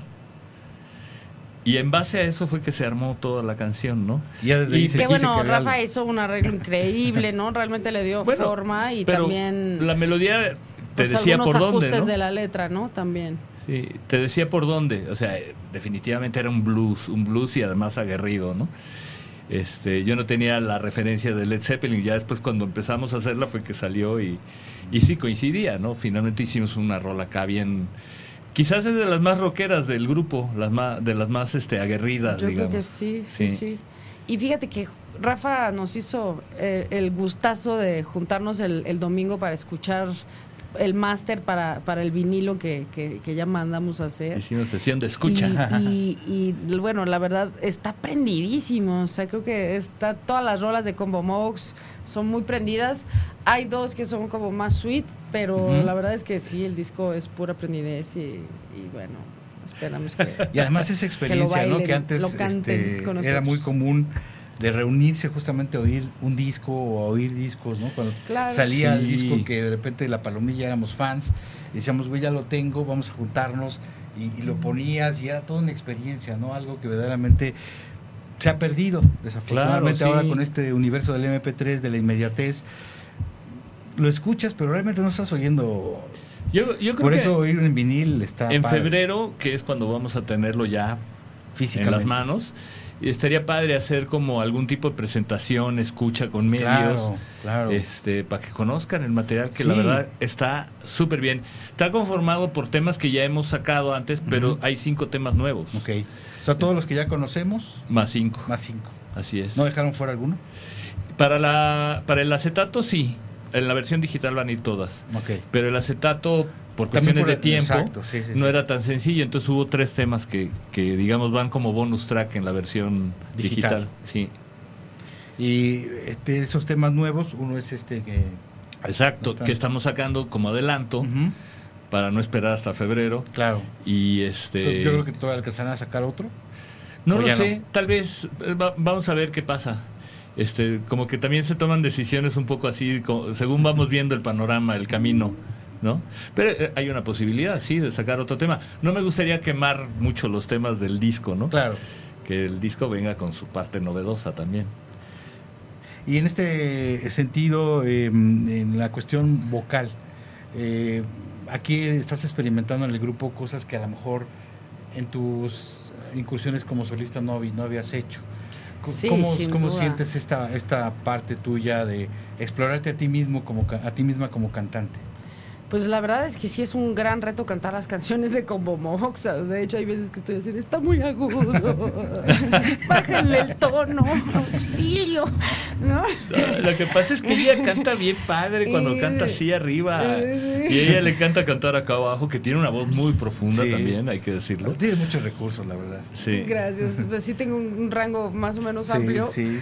Pero la verdad es que... que- esos agudos de pronto, o sea, si no he dormido y- o, he- o he fiesteado mucho, pues me cuesta trabajo. La Ya. verdad me cuesta trabajo. A mí ya se me hizo Pero, que alguien te eh, dijo por ahí que bueno. no cantaras tan arriba. y No, la verdad no, luce es que soy yo, soy yo misma que me escucho y digo, ay, está súper agudo, qué barbaridad. De hecho, esta rola nueva, pues sí, o sea, me, me- me inspiré en estos gritos agudos de, de Led Zeppelin, pero también me escucho a mí misma y digo, ay, Dios mío, Estás qué súper. agudísimo. súper, no, no súper. sé si... Hay pocas personas Es que loco, cantan ¿no? a Janis. Sí, eres no, una no, de ellas. dificilísimo. Sí, wow. sí, lo de Janis también es como, uh, ¿no? Y también muy emocionalmente es, es fuerte. Porque con Momox finalmente creo que, salvo esta canción que sí es muy ardida, todo lo demás es muy positivo. Sí. Tiene un aura Entonces- como hippie, ¿no? También, Ajá, obviamente. entonces sí, todo es, todo es hippie, todo es eh, pues así bailador y amoroso y, Energía, y eso me encanta, ¿no? con mucha energía, sí, muy rítmico, ¿no? Ujú. ¿Y, y, y cómo ves el panorama de las cantantes en México, de las cantantes de rock, digamos que es como que el género que nos importa? Eh, Pues creo que casi, fíjate que tienes razón, o por lo menos yo no conozco. Y mira que estoy en un, en un, en un este colectivo con unas 250 chicas, compositoras. Ayer cantantes. cantaron Eh, ayer en los cantamos en los Arieles. Arieles, Wow. este, con Vivir Quintana. Y pues bueno, igual también tal vez es que el género no está como de moda, ¿no? Ujú. Porque sí, faltan muchas cantantes de rock, o sea, no veo muchas rockeras, ¿no? Son muy pocas. Sí, porque muchas de estas cantautoras pues tienen... Sí, tienen esta- como canciones como mucho más sweets, incluso no pues, pasan muchas de un así. rango este, vocal, que es como todo muy- Exacto, sí, es, es, es mucho más. Pero ya, más digamos que tranquilo. soltar el grito rockero no, no Sí, es algo pues, que sí, se no. escuche... No, no muy- está, no está, no está de moda, no es común y pues sí, también poca gente se atreve, yo creo, Sí, la verdad, a, sí, porque a- para- para empezar a hay que hacer tener esa la clase de la cosas con- la voz, ¿no? Pues sí, como lo de Janis, ¿no? O sea, no mucha gente, bueno, muchas chicas no se atreven ni les interesa, No. porque piensan que van a acabar lastimadas de la garganta, ¿no? Y sabes que no solo se, se restringe, digamos, cantar ese tipo de canciones a la cuestión del rango vocal, sino para cantar blues tienes Sí, que ten- sentimiento. tenerlo dentro, Claro. ¿no? Tienes que Algo que proyectarlo. debe estar lastimando. No cualquiera lo canta. Sí, o sea, sí, sí. no cualquiera canta Sí, blues. no, no, no. Así de entrada. Zaire lo hace y muy menos bien. bien. ¿no? Exacto. Porque hay unos que se aventan a cantar blues y Entonces es, es una exigencia, por un lado, de tipo técnico y, el- y del otro lado de, de tipo espiritual, casi casi sí, emocional. no, sí. A mí lo de Janis, por ejemplo, pues sí, hay veces que acabo llorando, ¿no? De, Sí, claro. de la emoción, porque es, o sea, si te comprometes con lo que está diciendo y como que el feeling que está ahí pues registrado de su de su espíritu, pues hay mucha Claro, tristeza, ¿no? Y es, es, muy fuerte. Así que lo vamos a ver llorar el sábado con Ya no quiero cantar, ya no quiero entregar mi corazón. Exacto. Así Y es. en cuanto, adelántalos un poco de algunos otros invitados que pueda haber en el disco. Eh, si, quién participa, por ejemplo, en el arte del, del disco. Hay Bueno, el arte que es hermoso. El, el arte es de, de Claudia Sánchez, que es la que ha hecho todo desde el principio con nosotros. Ella es una parte fundamental porque esa imagen que hemos proyectado en redes es consecuencia de ella y de los fotógrafos que han sido Iván Obando principalmente y Daniel Drac más recientemente, que este que ellos han, han ayudado a, a es- a proyectar esa imagen ¿no? de como Mobox. Eh, en cuanto a los músicos, eh, te digo que hemos ido juntando temas desde el principio, entonces ha habido diversos invitados. En las primeras grabaciones estuvo Pato con nosotros, de Ok. Maldita. Este, el Mastuerzo se echa por ahí un palomazo también. Eh, Fernando Santulo de Uruguay, del, de- del Peyote Asesino, Mm, también órale, se echa un rap en, en, en unas de esas Una primeras grabaciones. Después el grupo como que se empezó a conformar, que, Sí. que ahora es el grupo con el que estamos tocando, ¿no? Porque al principio, de hecho, no tocábamos porque no teníamos ni siquiera reperto- repertorio, ¿no? Pero pasó la pandemia, empezamos a tocar y ahorita el grupo está como muy compacto. Ya con las canciones súper bien montadas. montadas y somos los que hemos grabado los últimos temas. Entonces está Frata en el bajo, Eduardo Ayer en los teclados, Iker Morancher en la guitarra y Santiago Ortiz en la batería. ¿no? En lo que re- respecta al estudio y ahorita Evelyn que se incorpora para en vivo también, ¿no? Padrísimo. Sí. Y, y en cuanto al, al diseño, eh, nos decías que es esta la Claudia- persona que Claudia no, Sánchez. no sé cómo, si nos puedes adelantar un poco de, Mira, la ella, imagen que se ella es muy manual. Todos sus diseños, y ha hecho diseños para San Pascualito Rey y La Barranca y otros, siempre son cosas que hace con las manos y ya sobre de eso hace todo un diseño gráfico, ¿no? En este caso es el logo de Combo Mobox bordado. No, y está, y o está sea, está- fantástico. Es una, es una pieza de arte, la verdad. Sí. Es precioso. Y Qué en el interior están las fotos de Daniel Drac, que nos fuimos por el lado de hacer una sesión donde nos estuvieron proyectando cosas, muy en la onda psicodélica. Sí, está padrísimo. Y este, de ahí surgieron la- las imágenes interiores del disco, ¿no? Sí, ¿Y sí. qué significa combo Mobox? Pues bueno, Sobre fue todo lo de Mobox. pues movimiento y voz. Sobre todo pues, porque Rafa es percusionista y pues digamos que Y eh, es la voz. idea, exactamente, sí, es como la idea, es como justo esto, ¿no? Y quedó muy bien por, también por la- el movimiento que tiene el grupo, ¿no? Cómo se ha ido Sí. expandiendo y siempre parece estar en movimiento cuando sientes que ya Es que, identificaste, amplían a algo más, ¿no? Aunque seamos ella y yo los que demos la cara, hay mucha gente a nuestro alrededor. Músicos y, y gente que está Como decía, resolviendo los muchas otras las cosas. fotografías, eh, Sí, gente involucrada Pero en los community conciertos. managers y, y gente que hace vestuario y gente que, que hace escenografías, etcétera. Entonces se vuelve un equipo que nos está respaldando, que aunque nosotros somos los que aparecemos en las fotos, realmente es un combo. Entonces también tiene sentido. en- Sí, y a mí me encanta la verdad este pues que Rafa está procurando y fomentando que sí seamos una banda, ¿no? Porque yo como solista pues siempre están cambiando los músicos, es un relajo y bueno, Sí. es una cosa que dices, ay, ya por favor, ¿no? Me decía Tere Estrada, es como una granja, se te va un pollito, Sí. otro conejo se te, se te escapa, ¿no? Sí, sí, sí. Te robaron a la vaca. Exacto, Entonces, que este, reponerla. está muy padre, pues sí, tener una banda, ¿no? Ser una banda es algo Sí, porque verdaderamente eso hace que haya un crecimiento más real. También, ¿no? sí. En todo lo- sobre todo en lo musical. Sí, sí, sí. Sí, yo, yo tengo esa satisfacción, creo que era un poco el, el espíritu del domingo que estábamos oyendo el, el disco, que sentíamos que siempre íbamos un poquito más allá, un poquito más allá, un poquito Totalmente, más sí. allá. Y eso está increíble. Sí. que suceda. si nos lo permiten, vamos a escuchar un breve fragmento de este, el video eh, en donde se ve esta parte de ustedes ya más como banda, ¿no? Donde está Frata, donde está este... Debe ser, me imagino, debajo de las nubes Sí, que salen tomas en vivo. Exactamente. De debajo de las nubes. Vamos a tener que poner un fragmento muy pequeño por estas Sí. cuestiones del, del YouTube y de Facebook, que es como una policía que están checando Sí, y está grueso. a los cuantos segundos si te pasas de cierto tiempo te bajan el video porque como Mobox está reclamando derechos. Y ¿no? luego Entonces resulta que somos "Caray". nosotros Sí, mismos exacto, cuando ¿no? ni enterados Le pasó estamos. incluso a, a todo Hasta el mundo le ha nosotros pasado. mismos, Sí, o sea, la sí. misma rola, a mí me mandan de notificaciones de no tienes que- los derechos. Y yo de, Sí, de que, de ¿Cómo? que tú misma estás reclamando. What the fuck? Sí, ¿Qué onda, no? Yo siempre pongo todas las Todo esto es, es- respuestas. todo así es de, muy "No, raro. es esto muy mía, raro, no es se metan. Pero vamos a, eh, ahorita que nos indiquen, a ver este, este fragmento.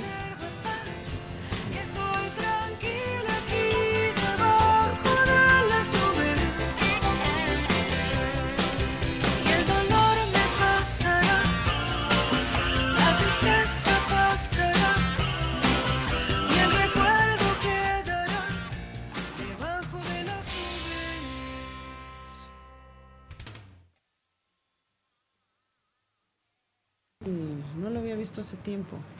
Vamos a, a- a dar un poquito de tiempo para poder ver ese, Sí. digamos, sincronizar el audio y el video de debajo de las nubes, que es justamente lo que queremos ver. Y a ver, ahí lo tenemos. Ah, ok. Me están diciendo que es que lo que pasa es que allí sí lo proyectaron. En, Mm. en, o sea, en- la gente que nos está siguiendo sí vio Ok, ok, lo ok. que lo que tenía que ver. Ya. Digo, no, que es diferente a lo No que estamos esta viendo. Exacto. claro. Ah, que es diferente a lo que estamos viendo nosotros aquí en la pantalla, que Claro. es uno de los primeros videos, Ujú. ¿no? Eh, No, este, este fue de este año, el- de hecho. Entonces, fue- es, eh, Sí. ¿qué, qué video? Este, ¿Como este el cuarto? fue en febrero. Ese es así como soy, Es el se cuarto, llama. ¿verdad? cuarto, cuarto video, ¿no? ¿Fue Sí, cuarto? fue el cuarto, exacto. Cuarto video. Superproducción. Ah. Pero lo que lo que ustedes vieron en, en- en el, en el programa, ese sí fue debajo de las nubes. Que es justamente esta parte donde se ven ya ustedes más como banda y En se plano. ve esta energía más, más rockera de repente. Que esa era un poco la intención también del video, de que vieran que existía una banda tocando, Claro, ¿no? Que, sí, sí, sí, que estuvimos un buen rato sin tocar. Por obvias razones. La, la, la pandemia y luego, ah, justo antes de la pandemia, pues no teníamos ni siquiera repertorio, eran cuatro temas Sí, nomás. claro. ¿no? Entonces, este, ya vimos la posibilidad a finales del 2021, ya ahora sí de estar montando y, y No, y el hecho de que ahora tengan 16, pues también habla de cómo ha ido generándose una sinergia bien interesante Sí. entre ustedes, entre los aliados que tienen y de repente tener 16 canciones. Luego también metimos rolas tanto de los proyectos solistas de Zaira como mío. Este, por ejemplo, y de hecho incluimos en las cosas nuevas que grabamos un tema que se llama Nene, que es una belleza. Una canción Este, mía, sí. Y, y- y de las que yo aporté de repente, obviamente canto burbujas de jabón y este y grabamos postizos en una versión de Como Mobox y otras rolas nuevas, ¿no? Que eso también es lo que la gente va a poder disfrutar en Hobos. El Claro, sábado, ¿no? sí. Estas versiones Así de, es. de- de estas canciones que son, son de ustedes en esta nueva adaptación. ¿no? a la propuesta de, de Combo Mobox. Sí, sí, sí. A mí esa rola de postizos, por ejemplo, me encanta porque No pierde vigencia, es, ¿no? es Que mu- es lo- es muy fuerte, ajá, porque justo Rafa sacó e- esa rola de, de frases de TV y novelas, de sí, de anuncios de telenovelas, que pero son, que, que son terribles, ¿no? Y- y Indignantes, ¿no? Sí, es indignante, o sea, es una falta de respeto. Y pues ver cómo nos faltan al respeto todo el tiempo, ¿no? sí. Sí, Sí, sí, sí. sí, totalmente. Es lo que hay detrás de esa letra. Date gusto, aumentate el busto. ¿no? Sí, caray. Y sí, es como, uf, ¿no? Muy, muy, muy, muy rudo, ¿no? Lo que... La manipulación que es- puede haber, es muy sí. perversa. Y bueno, es parte también de todo esta, este universo, ¿no? De que ustedes pueden eh, crear sensaciones muy confortables, pero también otros momentos en donde, pues, La reflexión, ¿no? Exactamente. Invitar a la reflexión, sí. sí, sí, que De no está peleado, ¿no? No está para nada peleado. No. Absolutamente, ¿no? De hecho, yo creo que sí nos estamos volviendo un poco una banda, pues, muy crítica, ¿no? De las rolas nuevas. Que bueno, también es algo muy hippie, ¿no? Sí, Protestar pues sí. contra lo que está mal, ¿no? Pues eh, yo diría que es una esencia del rock mismo, ¿no? Claro, El claro. estar de repente manifestando esas inconformidades. Licencia que de repente se ha diluido últimamente, ¿no? Sí. Como que todo es Como más... dicen por ahí, ha perdido filo. Esto- Sí, Alguien lo dijo y, lo- le, y fue luego como, le fue como en feria. Sí, le fue como en feria. ¿Ah, sí? Pero yo coincido. No me la- no me sé sí, ese sí, coro. Sí, sí. Un personaje bastante Uno, popular. uno que le arranca las cabezas a los doctores Simi. Ah, Es que yo digo que algo debe de saber a Don Simi, ¿no? Totalmente, yo lo apoyo, ¿eh? Sí. Yo lo apoyo. Me arriesgo, Ya, me arriesgo ya, a que ya me entendí. critiquen. Yo también, yo también, yo lo que puse en mi comentario fue ese, algo ha de saber, porque Rubén eh, Albarrán está- no, no hace, es de las personas más informadas que conozco. Claro. Ahora puedo compartir muchas de las cosas que él hace, otras no. Otras no, Pero de- me consta que sí es una persona que se mantiene muy informado y si lo hizo es porque algo le sabe a Don Simi. Pues ¿no? sí, yo hablé con él después. ¿Qué te Y le conté lo que yo percibí, percibía y me dice, tienes toda la razón, es así tal cual como lo dices. Y, y pues no sé, o sea, no sé si es el momento de ponernos a discutir eso, pero hay, hay... Al final de cuentas, existe ese personaje porque es una promoción para eh, generar una imagen, digamos, amable. bondadosa, amable, de un personaje que no lo es, ¿no? Y este y la gente sin saberlo nada más por entrar. De por sí las farmacéuticas no son amables, Por ¿no? Sí, pues, Ni meme, son gente Viene, viene Exacto. el tren del Dios. mame y hay gente que ni siquiera lo piensa en esos términos, pero ya está metido Sí, ahí. se meten allí. generando una promoción sin saber y que lo una están crítica, usando. ¿no? Oye, pero ya, sí hay, ya hay el filtro con doctor Sim- doctorcito Simis cayendo. De... Decían algo de que Ramsey me iba a quemar doctores Sí, y cosas de esas. Eso hubiera sí. estado muy divertido. Sí, sí, sí, sí, divertidísimo. Pero Sí, no, no pasó. cosas extrañísimas A ver si Roger. Waters. Sí, a ver si ahora es Roger Waters. Sí. A ver qué pasa. Sí, o sea, no, bueno. es, es que se vuelve un poco enredado porque obviamente hay gente que sin esa conciencia lo hace de buena onda, Sí, o sea, lo hace como claro. una manifestación de cariño. Entonces empiezan a revolver eso. Sí, se revuelve todo. Pero el señor nada tonto hasta saca sus anuncios en la radio Claro. y todo de los artistas me quieren mucho y no sé Sí, qué. sí, no manches, o sea, es una manipulación burlísima. sí, sí. Compra mi raro. libro. Quizá todo este, exacto, a- a- fue de una manera muy inocente, pero sí fue generando toda una cuestión. Ahora fue en rara, Bruselas. En Bruselas. O sea. ¿De dónde Y salió? un ¿De dónde salió? Y los que han salido en otras partes del mundo, Sí. si no alguien se propone de que lleguen a esos Yo lugares. creo que sí, ¿no? Yo creo que Pues sí, eh, yo Hay soy suspicaz. de, de- mercadotecnia, ¿no? Nada, nada es gratuito. Por supuesto. Piensa mal y acertarás, muchas veces Sí. sucede. Sí, Y los que se suman al mame, pues eh, le hacen el trabajo El calo gratis. gordo. Sí, exacto. Pues un gustazo tenerlos pues aquí. pues sí, Reiterar la Ricardo, invitación gracias. al sábado 15, este sábado, sábado. a partir de ¿qué? las 9 de la noche. Abren como 8 o 9 y pues supongo que empezar a tocaremos por ahí. acomodar y más tardecito vendrá Como a las 10, la por ahí actuación de Combo tocando, Movox, sí. ¿no? con todo este Así repertorio es. que ya mencionamos, todo este repertorio del grupo que ha ido creciendo, canciones de Zaida, canciones El viernes de entren a su González. plataforma favorita y busquen Además- como Movox. Ya no quiero entregar mi corazón y van a oír una de las mejores interpretaciones de Zaira Franco. Una gran cantante, por demás. Ay, gracias, muchas gracias. ¿no? Gracias. No queda por demás placer. y No Muchas gracias por el espacio, muchas gracias a toda la gente que se conectó.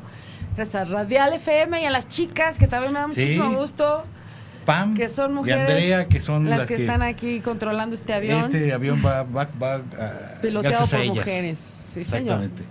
Pues muchísimas gracias. Y Gracias vamos a, a tener ti. una pregunta más para TikTok, una pregunta un poco candente que Oh. tiene que ver con la música también.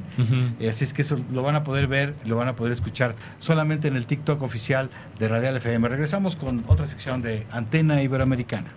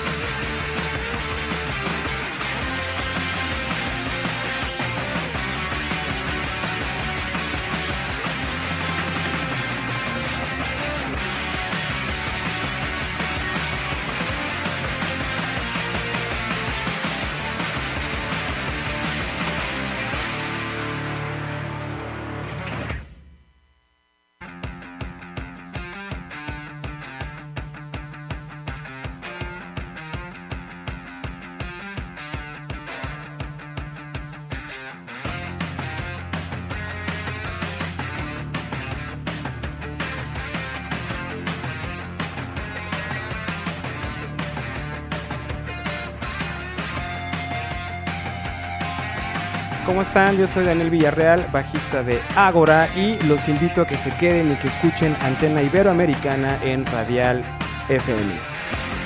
Hola, ¿qué tal? Soy Pascual Reyes, cantante San Pascualito Rey y un saludo a todos los que escuchan Antena Iberoamericana aquí en Radial FM.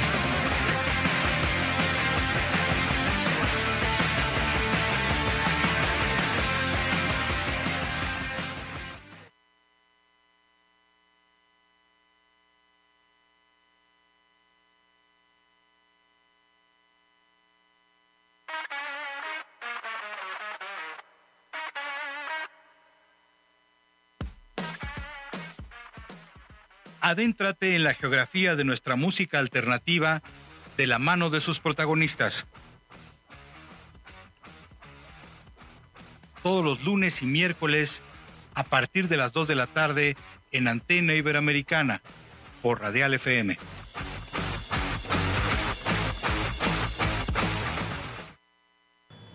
Regresamos a Antena Iberoamericana en el piso 20 eh, sobre lo que fue la antigua Tenochtitlan y, y, bueno, este edificio icónico de los años 70, la Torre Latinoamericana, con un personaje que verdaderamente nos da un enorme gusto recibir porque pertenece a una de las bandas que cimentaron lo que hoy conocemos como rock en español. Sería difícil eh, entender eh, este movimiento musical sin la presencia de los fabulosos Cadillacs y la, la expansión en cuanto a sonido que, ayudó a brindarle al, al movimiento de rock en español en un momento clave. Y bueno, ya sabemos todos el monstruo tremendo que es este grupo, pero detrás de, de este monstruo hay personas, músicos que tienen proyectos personales, que tienen sus propias inquietudes más allá de las inquietudes que comparten en la banda y por eso nos da mucho gusto recibir hoy a, a Mario Zipperman, tecladista de los fabulosos Cadillacs, pero que también tiene una historia musical bien interesante, que recientemente, por ejemplo, tuvo una colaboración en una canción con Rubén Albarrán de Café Tacuba, y de eso y otras cosas vamos a platicar contigo, Mario. Bienvenido. Hola, ¿cómo estás? Buenas tardes. Mira, una de las cosas más lindas que tienen los fabulosos Cadillacs justamente es que ninguno de los integrantes es celoso de los proyectos individuales de cada uno.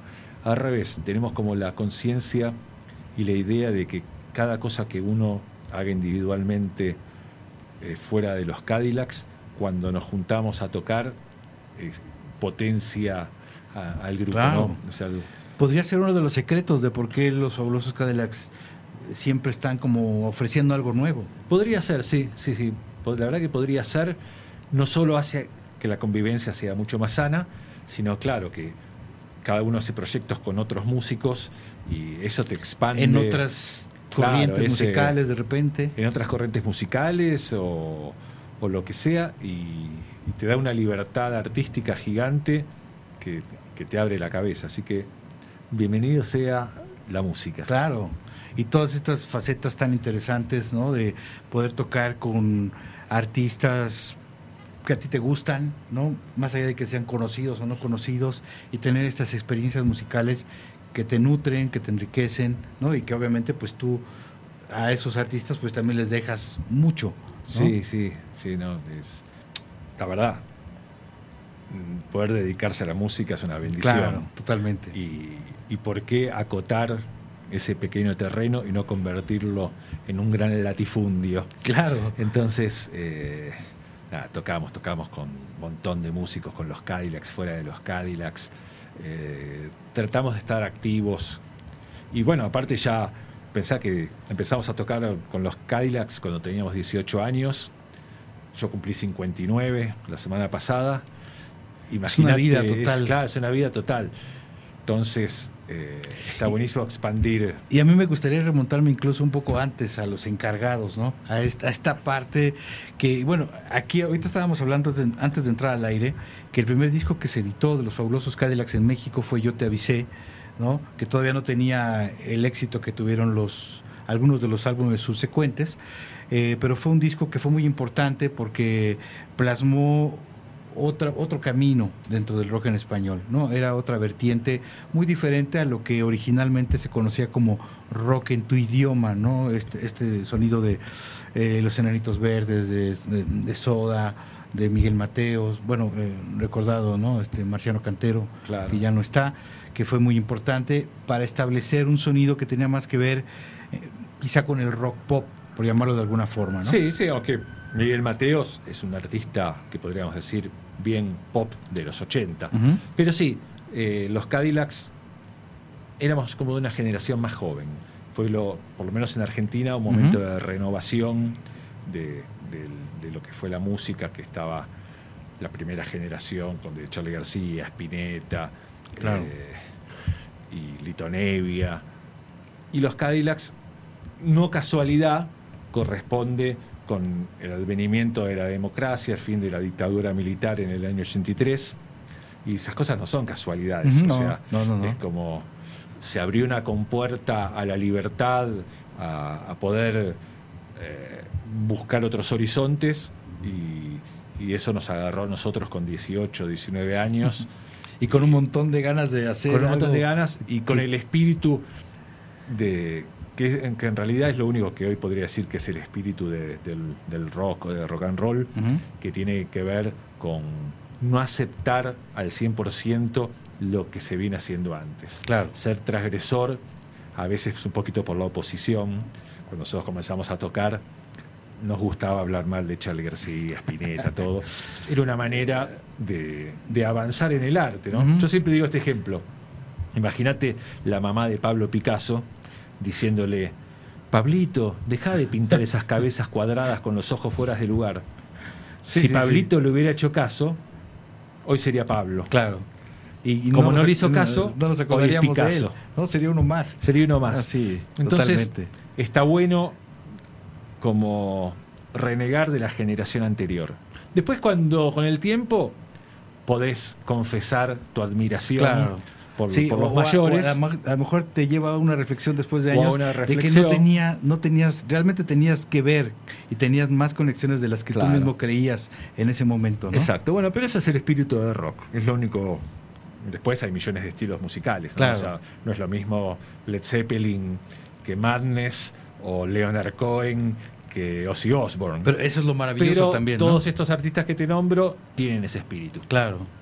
Y, y bueno, aquí los encargados, digamos, los, los eh, fans más radicales del rock en español, se acuerdan mucho de Trátame Suavemente, ¿no? Que fue una canción que incluso Soda Stereo luego reversionó. Claro, ¿no? sí. Eh, me gustaría hablar brevemente de, de ese Te puedo pasaje. contar una anécdota muy linda. Por favor. Eh, esa canción primero se grabó en un disco de los encargados que nunca Sí, se editó. sí. En uno que nunca se editó. Ok, ok. Que las cintas se perdieron, todo. ¿no? Uy. Y estábamos grabando en un estudio muy bueno de Argentina con los encargados, mientras Soda Stereo estaba grabando su primer disco en un estudio muy viejo de Buenos Aires. Entonces Gustavo Cerati cuando terminaba sus sesiones en el estudio CBS, que era un estudio muy viejo, venía al estudio que estábamos nosotros, con los encargados, y decía, qué suerte que tienen ustedes, ustedes sí que están haciendo algo bien hecho, bueno. Bueno, el resultado es que el disco de los encargados nunca se editó y el disco de Soda Stereo fue un éxito total desde, su- desde sus comienzos con la versión de Tratame Sí. Suavemente, que es Claro. una canción de Daniel Melero. Claro, que como bien dice, pues era parte del repertorio de los encargados. Exacto. ¿no? Eh, este paso, toda esta vida en los fabulosos Cadillacs, ¿qué es lo que sientes que te ha dejado como persona, que te ha enriquecido, si se puede resumir tan fácil tantos años? ¿Y cuál quizá ha sido esa cuestión que has tenido que sacrificar para vivir lo bueno? Sí, eh, bueno, un poquito tiene que ver con lo que di- dije antes, ¿no? Empecé a los 18, hoy tengo 59, compartí estos casi 40 años con la mayoría de mis compañeros que todavía siguen en la banda y, nada, crecimos, eh, cambiamos nuestras cabezas, conocimos el mundo, de todo, o sea, conocí gente maravillosa con la que después compartí música, algunos muy famosos y otros que son grandes artistas desconocidos. Y sacrificar creo que no, creo que no, no, no sacrifiqué nada eh, por, por los Cadillacs.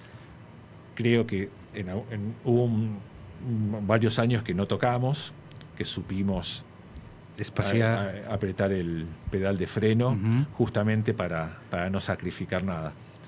Y, y bueno, eso también son cosas que uno puede hacer porque aprendiste bien cómo tiene crear que un ser. equilibrio, ¿no? Claro, a crear un equilibrio entre, entre lo que podés hacer, lo que querés hacer y lo que tu cuerpo te permite. Ujú. Y lo que también quieren los demás que hagan, que Claro. hagas, que a veces no es lo mejor. Mm, Así es.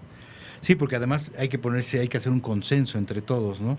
Eh, y, y, bueno, poner todo este tipo de cosas en la mesa y, en- y todos tratar de entender qué es lo mejor, ¿no? Sí, y que afortunadamente que- ustedes lo lograron. Hay que poner, poner un consenso y también una cosa que muchas bandas le cuesta mucho es aprender dentro de, de una banda qué puesto te toca a vos. En los deportistas es. es. muy fácil. Sí. Messi nunca va a ir de arquero. Sí, no, Nunca va a pretender No, ir de arquero. ni de defensa tampoco. Y ni de defensa. Aunque algún día puede bajar a ayudar un poquito. Parecería que eh, a veces en la música nos cuesta entender que hay, que hay Los roles, claro. Mirá, estoy en la tele, con el tema de Rubén Albarrán. Así es. Eh, a veces eh, cuesta en la música y, y hay que encontrar el lugar, porque te aseguro que la banda se pone buena cuando cada uno encuentra Claro. eh, cuál es el lugar donde suma. Totalmente. Sí, es como la tripulación de un barco, ¿no? Cada quien desempeña y entonces cuando el barco va a su máxima velocidad y con una dirección muy clara hacia el destino que pretende, ¿no? Sí.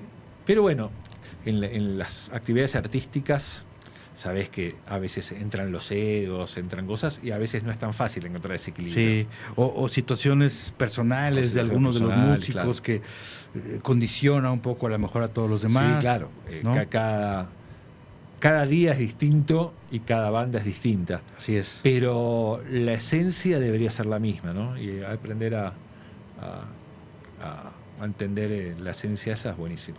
Pues yo creo que todo esto que estás diciendo es muy importante para una banda que está cerca de cumplir 40 años de trayectoria y que hay, obviamente hay un secreto, hay una, hay una manera de trabajar que los ha llevado a eso, ¿no? Más allá de la química, más allá de la amistad, más allá de, de- esas cosas, también hay cosas muy puntuales, que, decisiones que ustedes han sabido tomar que les han permitido alargar todo esto. Sí, sí, sí, sí. Bueno, yo le doy mucho mérito en eso a, a Vicentico. Tiene, la verdad que es mi amigo, ¿no? Pero lo digo con sinceridad, es un tipo que tiene una inteligencia increíble y que muchas veces ve un poquito más lejos que, que- que muchos de nosotros. Y en general cuando él tira una idea, yo lo sigo, yo lo sigo porque en general... eh, Ha, ha tomado buen... como decimos en Argentina, la tiene clara. Ok. No sé si acá existe esa manera de decir. Si no, por lo menos lo entendemos perfecto eso. La verdad que sí. sí. Eh, háblanos un poco de, este trabajo, sobre todo de lo más reciente, eh, para la gente que quiera irse conectando, y bueno, seguramente que muchos ya lo han hecho, pero la, la gente que está queriéndose conectar con estas est- trabajos, estas labores que has hecho de manera independiente, varios de ellos incluso en esta época de la pandemia tan difícil, Exacto. ¿no? Como que te ayudó, o no sé si tú me lo dirás, a, a conectarte con otros artistas, a tener a lo mejor un poco más de tiempo de colaborar.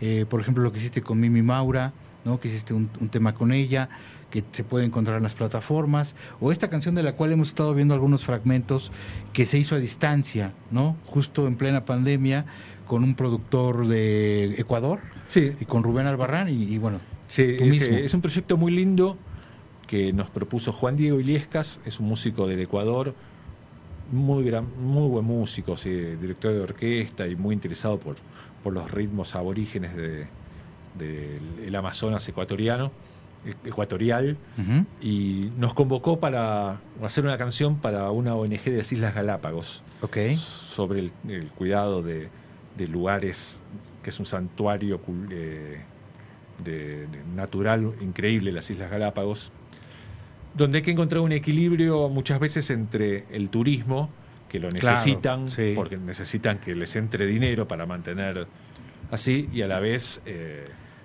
Que no haya poner una un poco de conciencia de- claro. de, de- de que no haya interferencia con la vida natural. Porque cuántas veces hemos visto lugares maravillosos que no hay este cuidado que tú mencionas y que en el cabo de 10 años ya se vienen muy perjudicados, Sí. ¿no? Entonces, para concientizar, eh, la esta ONG de Islas Galápagos nos convocó.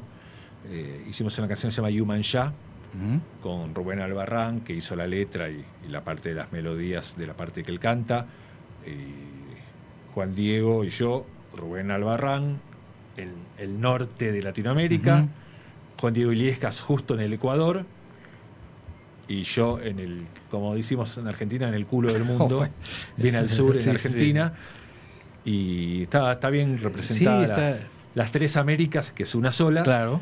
eh, por esta causa tan noble. Y Human Ya es como un canto de, de libertad para, para las Islas Galápagos, para, para el cuidado de- de- del medio ambiente, que son las Islas Galápagos, pero es, es todo, todo el mundo, ¿no? Sí. Porque hoy en día ya estamos contaminando el espacio. Totalmente. Ya tenemos bastante Sí, chatarra sí, volando sí, ahí arriba.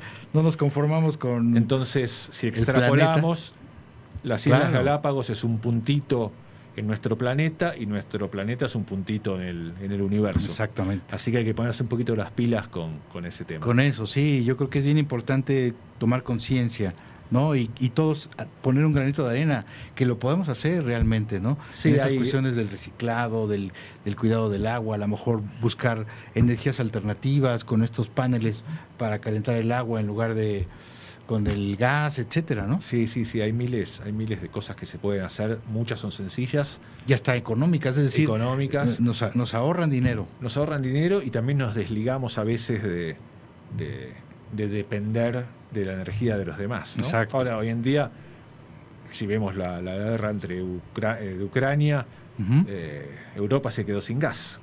Porque, claro, de- dependés de un solo proveedor. Así es. Entonces, creo que van a tomar conciencia que unos buenos paneles, cada uno depende de lo suyo. y, y evitas esa pequeña o gran extorsión que muchas veces suceden entre los países poderosos y los que no son tan poderosos. Es correcto. Eh, y bueno, esta, esta canción yo le encuentro una conexión también con el disco que hiciste con, con Cecilia Baraz, que es también como una especie de colección de mantras, ¿no? Como algo casi curativo, sanador. Bueno. Eh, y es, es un disco que verdaderamente sí crea un ambiente maravilloso. ¿Cómo se dio este trabajo? Justamente, eh, Cecilia Baraz es, eh, es maestra y hace, hace curaciones con, con cuencos, Ok. con los famosos cuencos tibetanos. Sí, sí, sí. Que, que es una actividad que yo en lo personal digo que no reemplaza la medicina tradicional, pero es un complemento muy interesante. Eh, hay gente que lo toma casi como única medicina. Yo no soy tan estricto, pero sí como eh, complemento es genial. Y con Cecilia eh, hicimos este disco Conexión Azul ya hace muchos años, ahora está en Spotify también. Y tiene que ver un poco con eso, con el canto a la tierra, eh, el tema de meditar, de, cómo eh, eh, el amor es, un, es una tarea que uno tiene que, que cultivar. O sea, Claro. hay que, a veces hay que poner como un, un poco de... O sea, sí, uno se enamora, uno cuando se enamora de alguien piensa que es como una cosa mágica, Sí, ¿no? que va a durar Y- para siempre. Y que tiene algo de mágico, pero también hay que trabajarlo, hay que incentivarlo. hay es como una chispa que si uno no la mantiene. después el fuego hay que, hay que mantenerlo. Exacto. Y bueno, habla un poquito de todas esas cosas, bastante, una música bastante tranquila. Pero de alguna forma profunda también. ¿no? Si Profunda. uno lo oye con el cuidado adecuado, Claro. sí se va llenando uno de una energía muy particular. Exacto, claro. Uno de sus temas es, eh, se llama como en una balanza y tiene que ver con eso, con encontrar el equilibrio.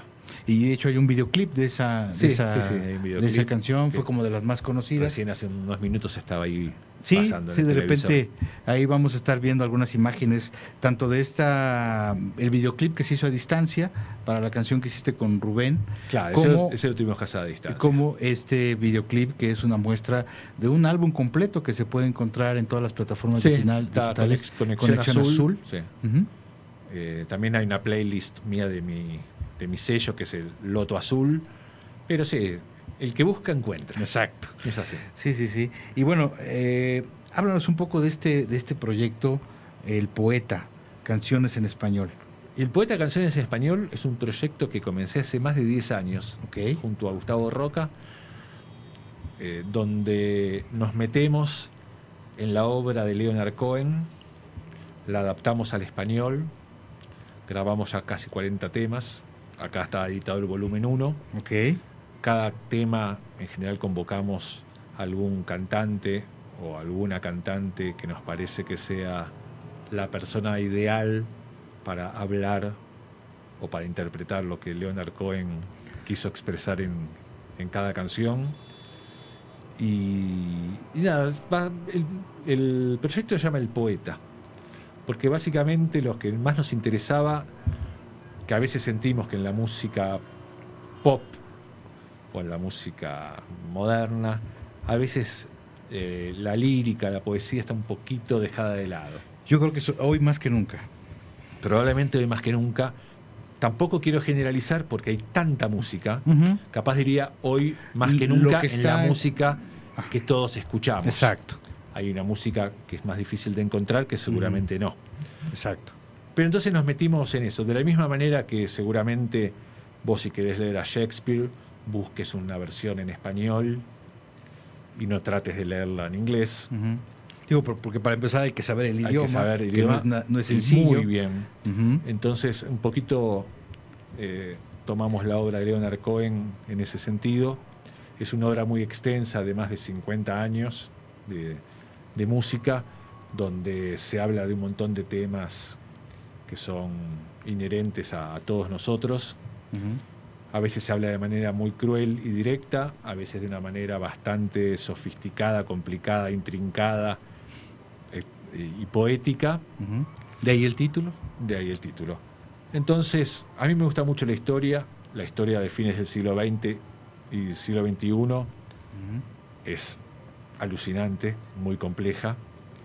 Y en toda esta música un poquito se podemos entender algunos temas que, que nos competen a todos, como el amor, los sentimientos, la muerte, eh, la caída del muro de Berlín, Internet, la tecnología, eh, la visión sobre qué tipo de futuro tiene la humanidad.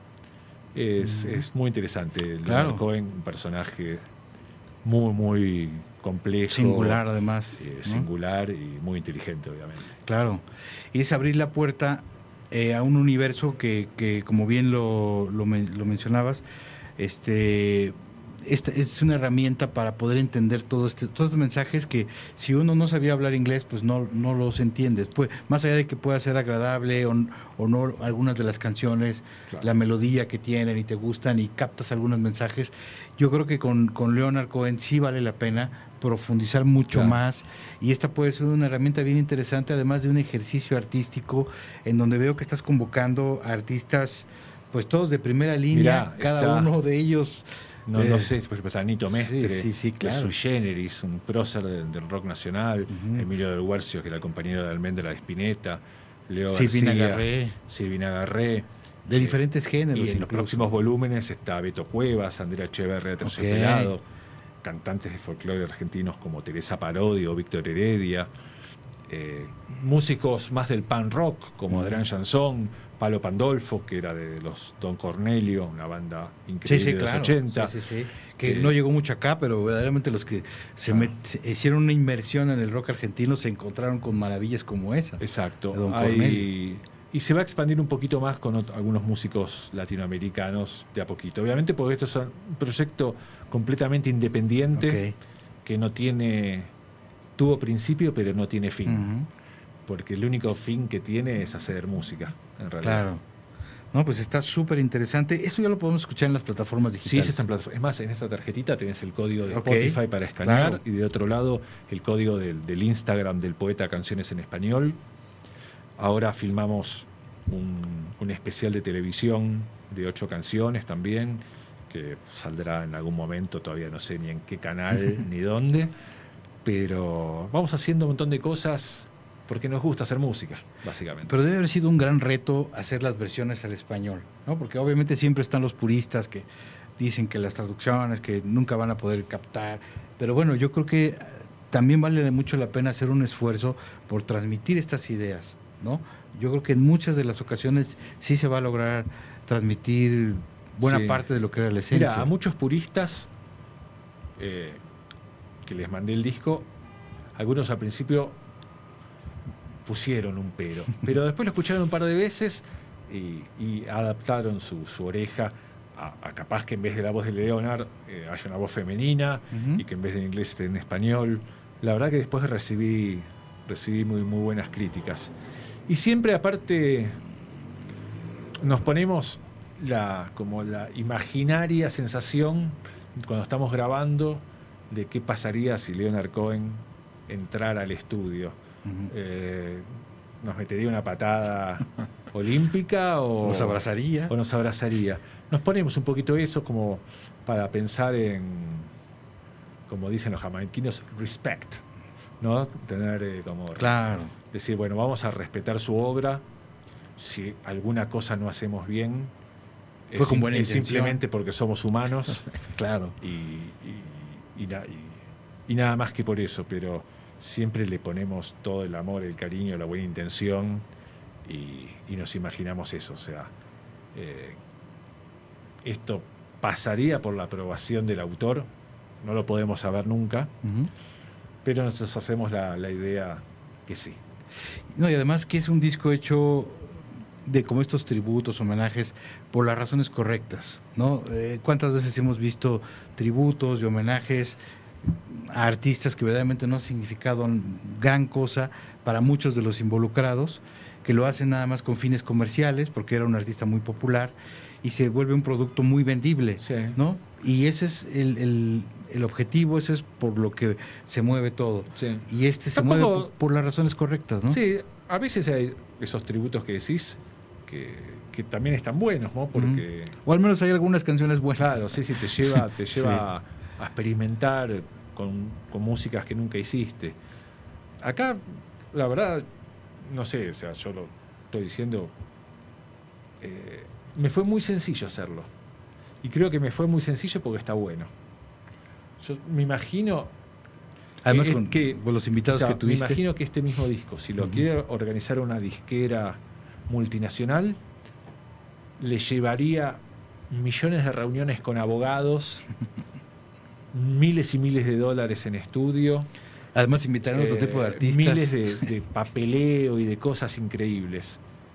Yo estos, mira, en general este disco lo hice mandando mensajitos en Instagram o en Facebook preguntándole, che, ¿te gusta Leonard Cohen? Era la primera pregunta. Listo, la primera pregunta. Así de sencillo. Y. Nada, no. No me trajo ni un dolor de cabeza. Estoy Todo seguro. fluyó. Estoy seguro que a una compañía le hubiera llevado muchos dolores de cabeza. Sí, porque además ellos hubieran pensado en otras cosas como prioridad, a lo mejor artistas que a lo mejor ni tenían idea de quién era Leonard Cohen, los hubieran metido por, con calzador para que, etcétera, ya lo hubieran, hubieran deformado todo. Esto, esto nace por, por el cariño, por, por el gusto de hacerlo. ¿no? Exactamente. Yo creo que es, ese es el modo en que surgen las mejores cosas, definitivamente. Pues hay que eh, abrir los oídos y escucharlo. Claro que sí. este Es una muy buena tarea para, para estos próximos días, Sí, el, el escucharlo y, y estar al pendiente de lo que viene. Pensé que hay un eh, Chelsea Hotel, que es una de las canciones más emblemáticas, la está cantando Cucuza Castielo, que es el mejor cantor de tango de Buenos Aires. Y te das cuenta que una historia que está armada en, en un hotel emblemático de New York en los años 60 podría haber sido perfectamente en un hotel de Avenida de Mayo en Buenos Aires Claro. En los años 80. O sea que hay ciertas cosas de muchas cosas del arte que son universales. Totalmente. Y que podrían suceder aquí, allá, como es el tema de los Beatles, como es Here, There and Everywhere. Sí, claro. Así es. Exacto. Pues un placer platicar contigo, conocer esta otra parte tuya, ¿no? Más allá de estos, estos conciertos maravillosos como el que dieron en el Foro Sol en el pasado Vive Latino, que verdaderamente nos, eh, pues te llevan a, a em- emocionarte con una historia que, de la cual te ha tocado ser partícipe como mo escucha, ¿no? Y ver a- que esta banda sigue teniendo estas ganas, esta energía, ¿no? Y cada que se presentan lo siguen manifestando de esta forma y descubrir un poco el secreto que hay detrás de esta permanencia, ¿no? El de este que ustedes se alimentan de tantas músicas y proyectos que los llenan. Exactamente. Eh, ese es un buen alimento el arte. Los frijoles también, Sí, pero no también. importa. Bueno, mire, muchas gracias. Y Hasta bueno, la próxima. Que estés muy bien Gracias. y esperemos vernos pronto. Gracias. Gracias. Y con esto llegamos al final de este programa llamado Antena Iberoamericana.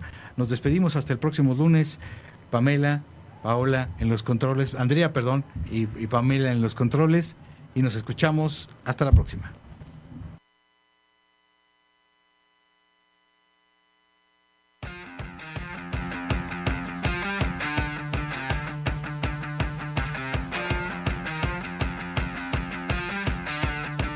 Llegamos al final, pero nos reconectamos el lunes en una emisión más de Antena Iberoamericana.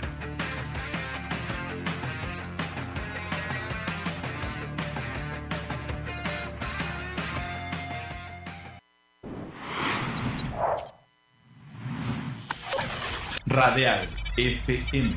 Conciencia colectiva.